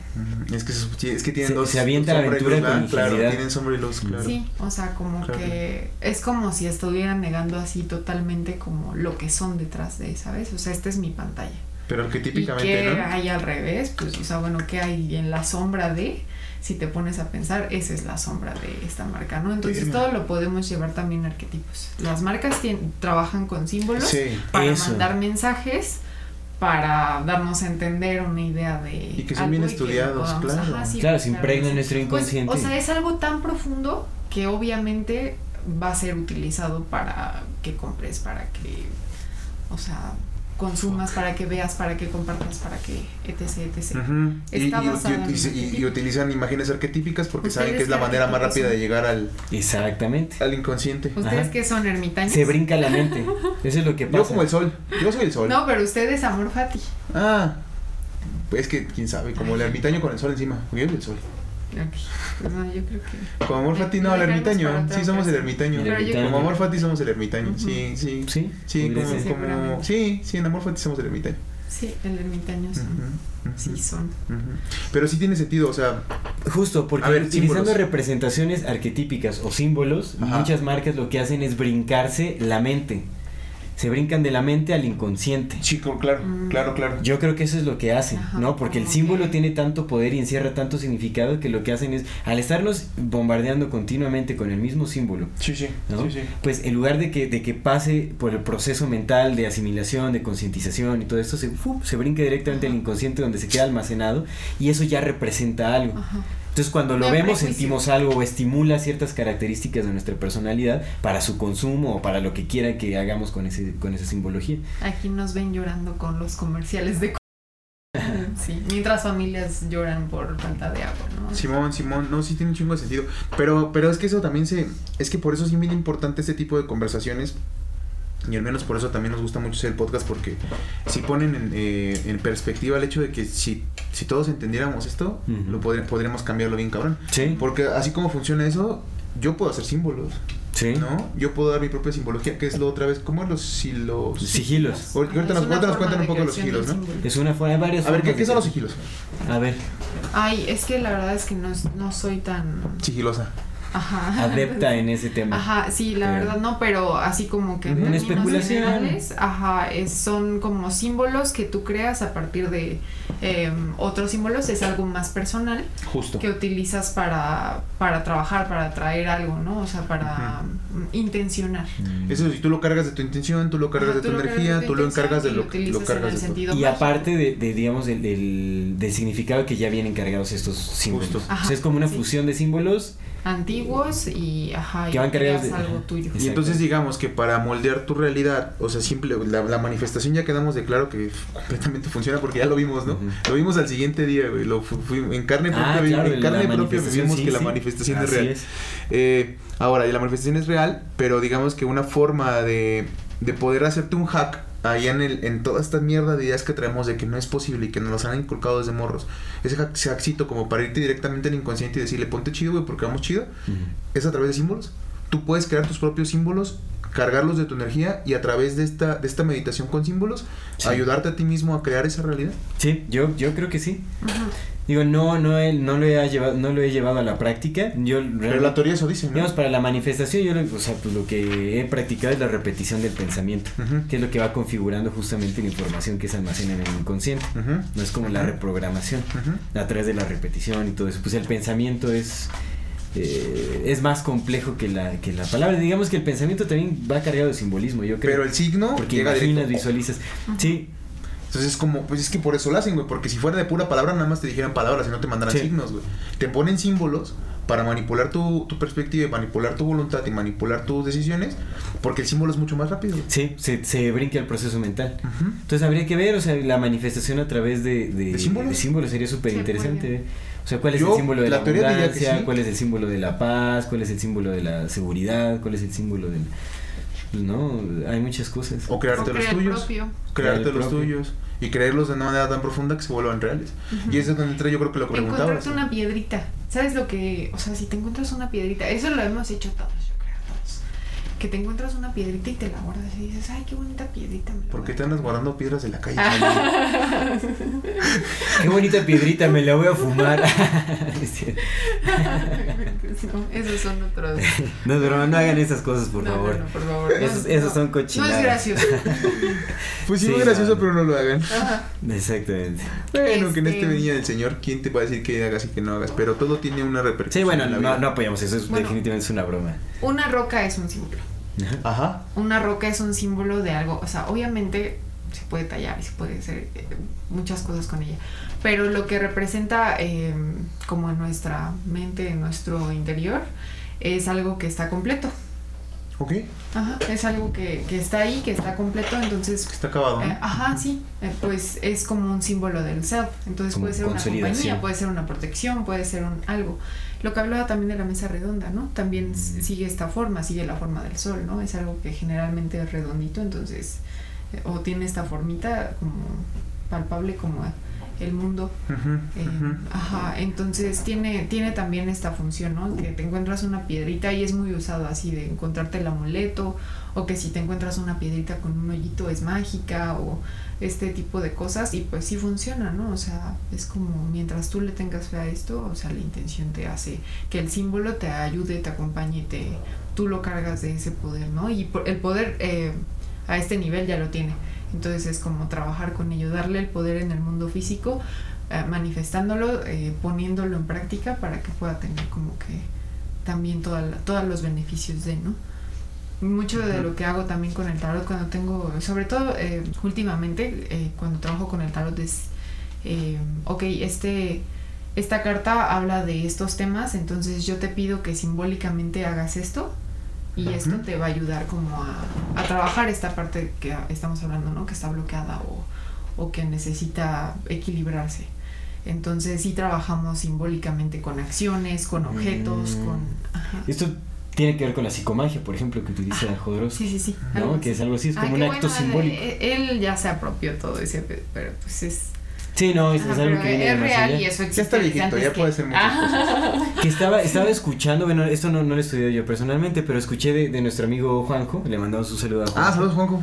Que ya va a estar de invitado por Mi acá Juanjo. Él decía que aprendió la psicomagia, la aprendió Jodorowsky de Pachita. Porque Pachita les dejaba como tareas Pues, así, es que como tipo a- psicomágicas a sus pacientes. Ah, ok. Sí, Como ve y así. quiere, o sea, y quiere decir que es suya. Es como de, ay, no sé, se me hace nefasto. Bueno, pues ya le puso un término, o sea, lo- la conceptualizó. La... Le voy a poner salsa a esta pizza y yo la hice. Pues, Bueno, ya. Sí, sí, sí entiendo, sí entiendo. Pero bueno, ya, digamos.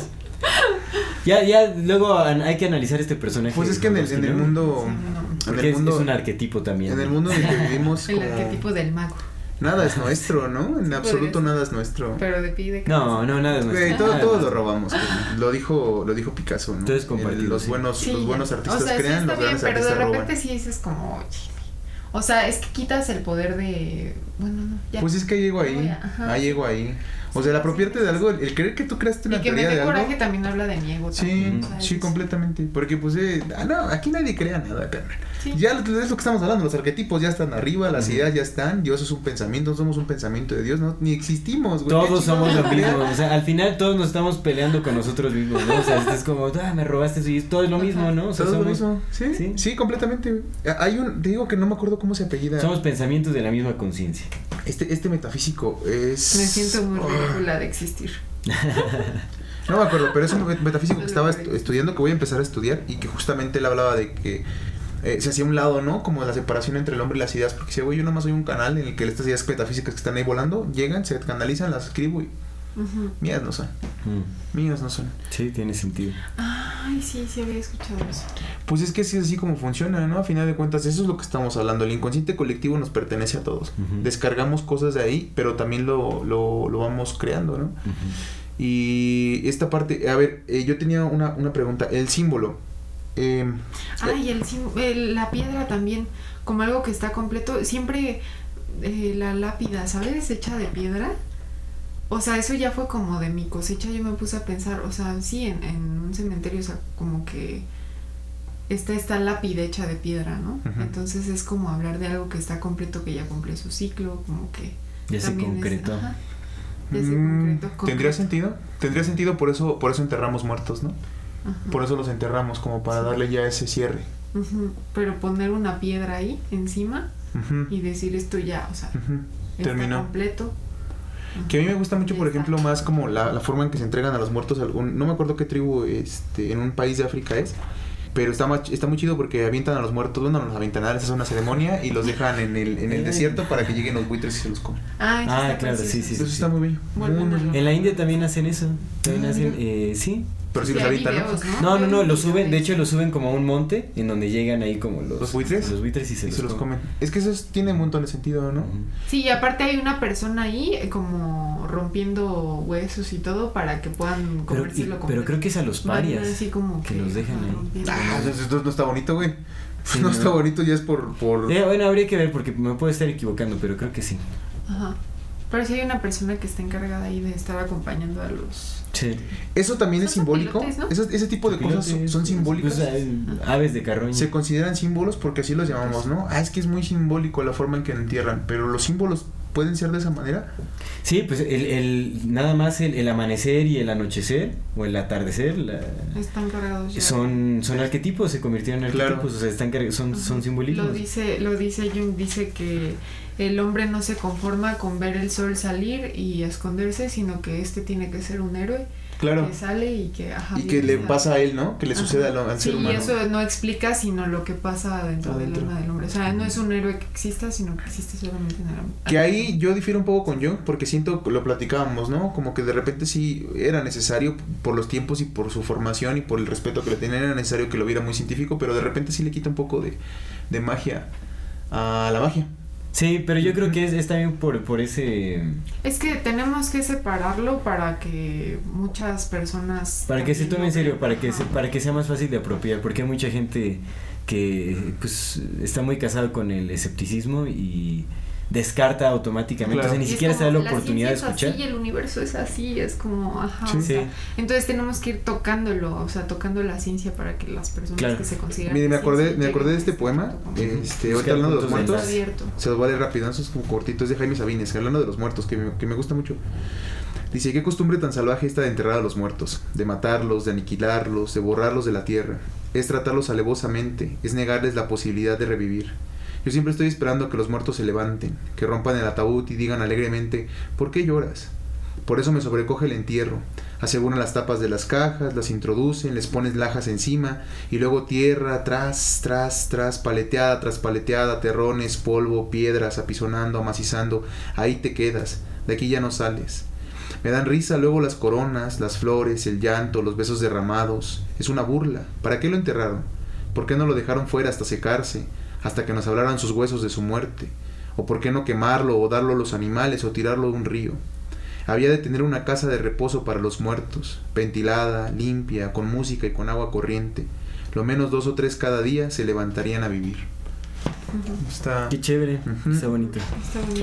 Y eso es que también, por ejemplo, los símbolos, eh, hablando de esta parte como de la simbología de, lo, de la muerte y todo esto, los símbolos, al menos en ese libro que estaba leyendo, se pueden, por ejemplo, hacer en el aire, ¿no? Que son los pases mágicos es un símbolo en el aire. Sí, sí, O sea, no está como... Es como en Reiki, en Reiki también se utilizan esos, ¿no?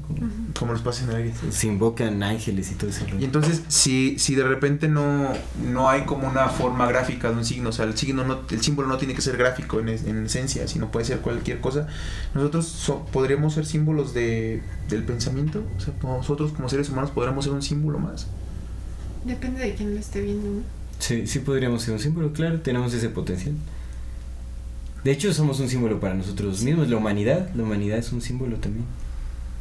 Pero tú eres el símbolo de, algo también para alguien más, ¿no? Es como, o sea, mientras alguien esté acompañándote o, o sea, como viéndote en su vida, puedes representar algo para esa persona y la carga de este significado, de esta...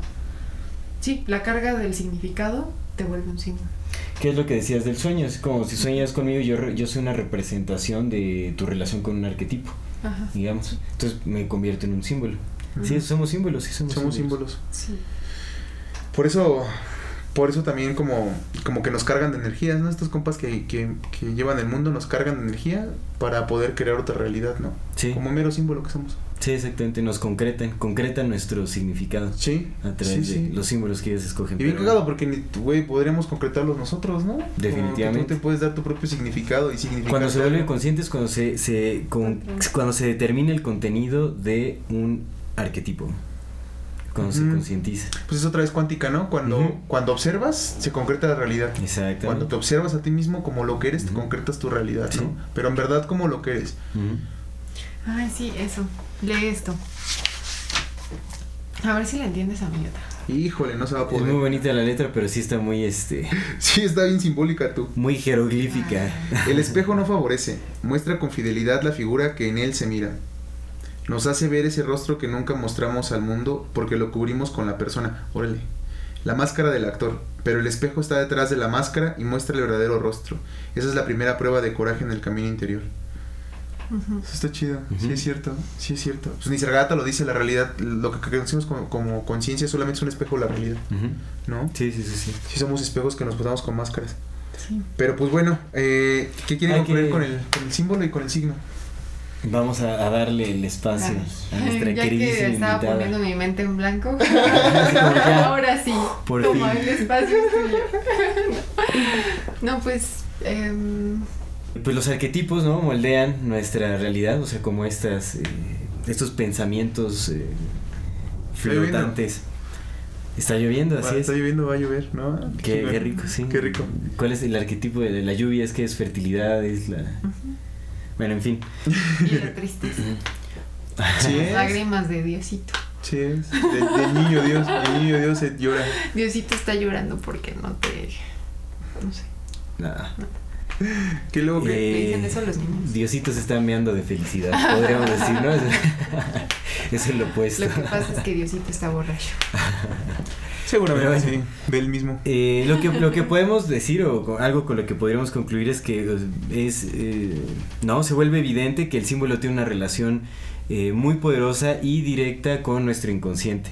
Los símbolos viven en, el inconsciente, ya sea colectivo o en el personal, y determinan nuestras emociones, nuestros, nuestros pensamientos, nuestras acciones. Entonces es muy importante el concientizar toda la simbología que nos rodea, justamente para que pues no seamos presas de, de, de, de estas corrientes, digamos, simbólicas que alguien más ha, decidido imponer. Y también para sanar también nuestra relación con los arquetipos que viven en nuestro inconsciente y, eh, y de la cual desconocemos eh, justamente nuestro modo de interacción. Tenemos que volverlos conscientes.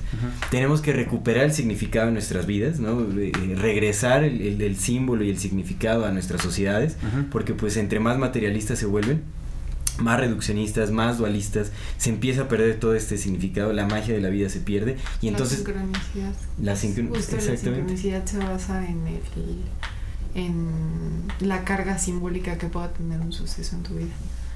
Sí, está súper interesante. Ya luego hablaremos de la, digamos, la perspectiva de Jung con la sincronicidad. Pero bueno, hay que recuperar justamente la magia que le brinda el, símbolo y el significado a nuestras vidas para, eh, pues para que no se siga distorsionando y no sigamos eh, cayendo en este abismo eh, que desconocemos. Ni siquiera sabemos a dónde, hacia dónde nos estamos dirigiendo con, con todo esto, ¿no? Pero pues hay que nos podemos rescatar a nosotros mismos, ¿no? somos creadores, podemos manifestar la realidad que queremos ver y, y, y tenemos ese poder. Entonces hay que ejercerlo.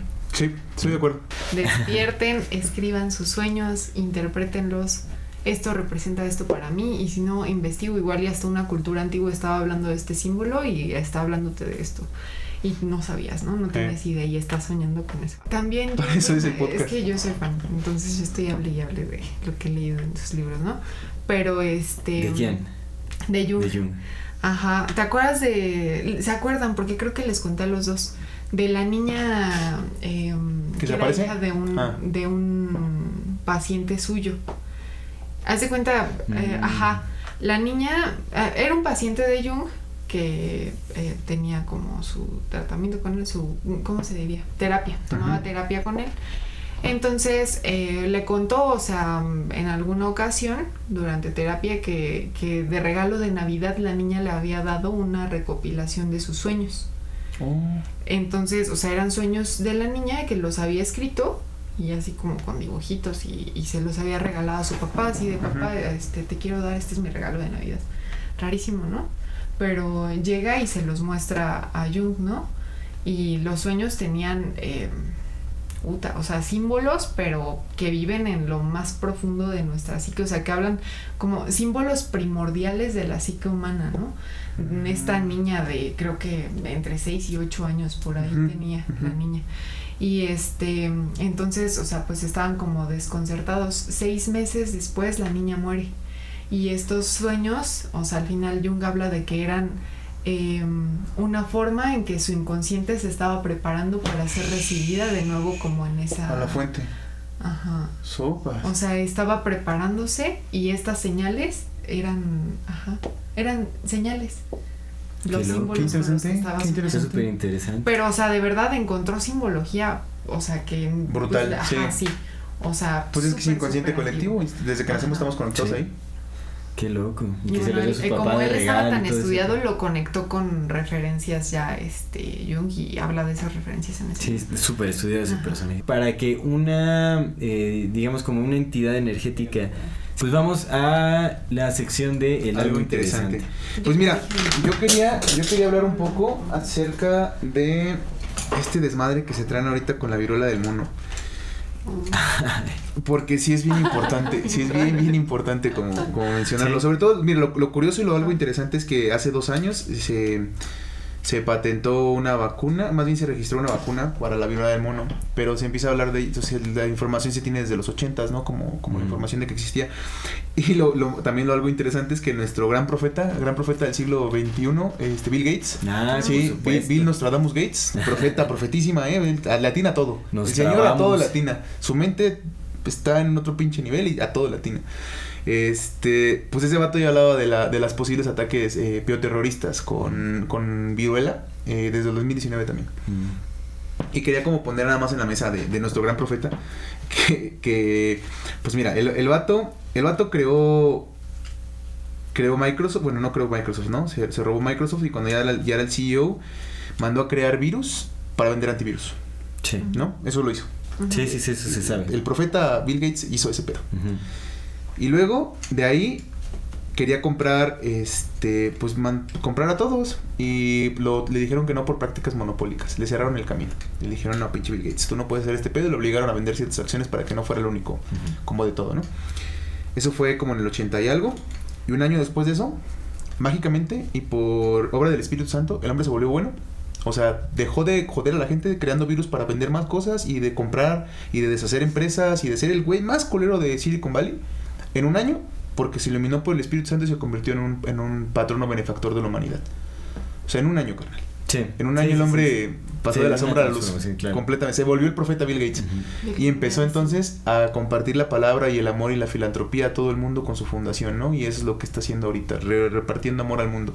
Pues nada más lo dejo sobre la mesa, ¿no? Quien tenga ojos que vea y que tenga oídos que oiga. Y ese es mi algo interesante a mí.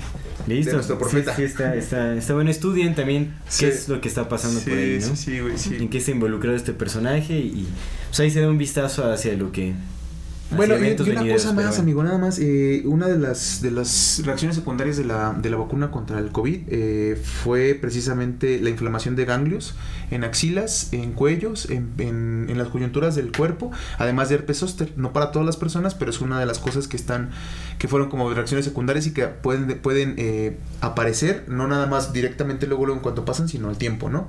Porque el cuerpo se va debilitando. Y la viruela del mono, pues es muy parecido Tiene síntomas muy similares muy similares. So, vacúnense. Son buenas. Y ya, ese es mi algo interesante. Es, un tema controversial, vamos a dejarlo por ahí, pero bueno. Hay que ver cómo está la censura de YouTube en ese entorno, ese tema. Pues estamos diciendo que se vacunen, ¿no? Estamos a favor. claro. Háganlo. Todas, sus seis shots. Entiendas el, sus seis pero shots. Bueno, vamos, vamos a, a las recomendaciones. Sí, Voy vamos en orden, sí, en orden. Órale. A ver, yo no sé qué voy a recomendar. Bueno, en lo que piensas yo voy yo quiero dar dos recomendaciones. Una es quiero recomendar un editorial que tiene unos libros preciosísimos cuando se trata también de, de símbolos y todo ese tipo de cosas de magia y todo. Es la editorial es Tashen, ya me corrigió en la, en la pronunciación sale. Iba a decir Tasken o Taschen, quién sabe, pero se escribe Taschen, se escribe Taschen, pero se pronuncia Tashen. Una editorial bellísima, tiene unas, unas ediciones así de, de, esoterismo, de alquimia, de unas cosas Hay uno muy, de tarot que había traído. De tarot, ajá. Ay, que estaba muy bonito. Está muy precioso ese, bueno, cualquier libro también en, historia del arte, en, renacentismo, tiene muchas cosas muy chéveres. y muchos giros, ¿no? Hay en, también en diseño gráfico y varias cosas, pero es muy, muy buena esa editorial. Y quiero recomendar una serie, porque no he leído la novela, pero es una serie que está basada en la novela de, de Neil Gaiman de American Gods o dioses americanos. Eh, tiene muchísimo que ver con arquetipos, pues digamos que los dioses también son representaciones. Ah, creo que sí vi algunas, unos, unos, capítulos, está chida. Una serie buenísima, buenísima. Digamos que es como una batalla entre dioses antiguos y dioses modernos. Y está pasada de lanza. La serie es muy, muy buena. Seguramente la novela es mucho mejor. Pero eh, les recomiendo esta serie. Creo que es de Amazon, me parece. Está en Amazon. Está en Amazon. Está en Amazon Prime. Es muy, muy buena la serie. Son mis recomendaciones. Ya sé cuál es mi recomendación. A ver, dile. Ajá. Eh, bueno, es que en trabajos de Jung eh, como que se va mucho hacia el lado masculino porque obviamente su experiencia fue en la masculinidad. Pero hay eh, dos psicólogas jungianas que me gustaría mm. recomendar sus libros. Ajá, una es específicamente, o sea, como que en el proceso de la mujer y habla de arquetipos femeninos o dentro de la psique femenina también y eh, otro es específicamente para madres. Eh, ah. como en esta vivencia también de la sombra de la maternidad está muy concentrado así ese lado oh. porque ajá, pues son temas que es difícil tocar muchas veces no entonces eh, ella lo hizo y también es como toda mi admiración y respeto el primero es mujeres que corren con los lobos de Clarisa Pincola y el segundo es Motherhood, que me parece que todavía no está traducido, ¿verdad? No, yo creo que no. Motherhood, de, ¿te acuerdas de cuál es la autora? La autora no me acuerdo. A ver, espérenme. Se intenta recordar. Motherhood de... A ver, vamos a buscar. Mujeres que corren con lobos. Ajá. Es un, es un libro muy bonito. La ah, es, es de Lisa Marchiano. Lisa Marchiano, sí. Ajá.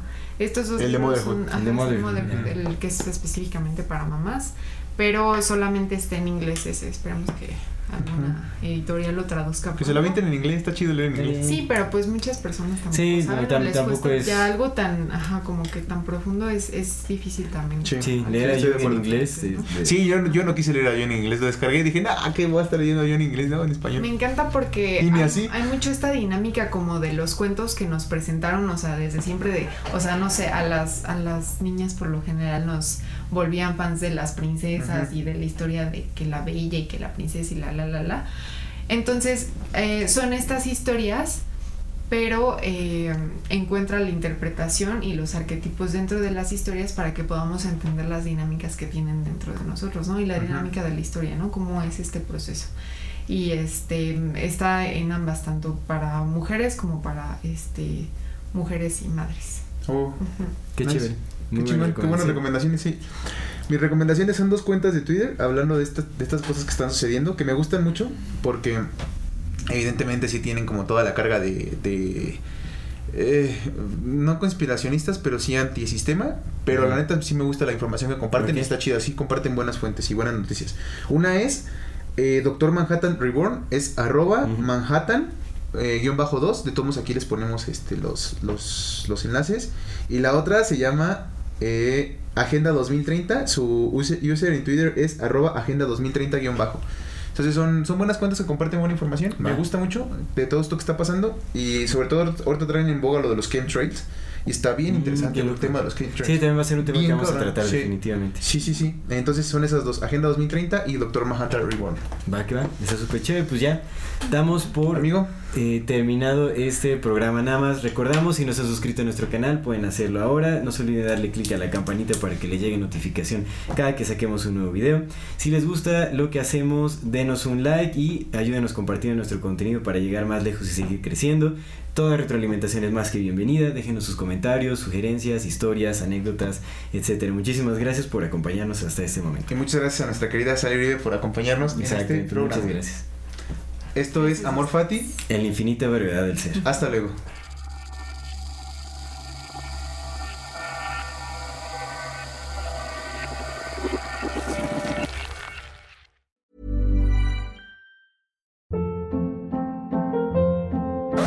Hold up. What was that? Boring. No flavor. That was as bad as those leftovers you ate all week. Kiki Palmer here, and it's time to say hello to something fresh and guilt-free. Hello Fresh. Jazz up dinner with pecan-crusted chicken or garlic butter shrimp scampi. Now that's music to my mouth. Hello Fresh. Let's get this dinner party started. Discover all the delicious possibilities at hellofresh.com.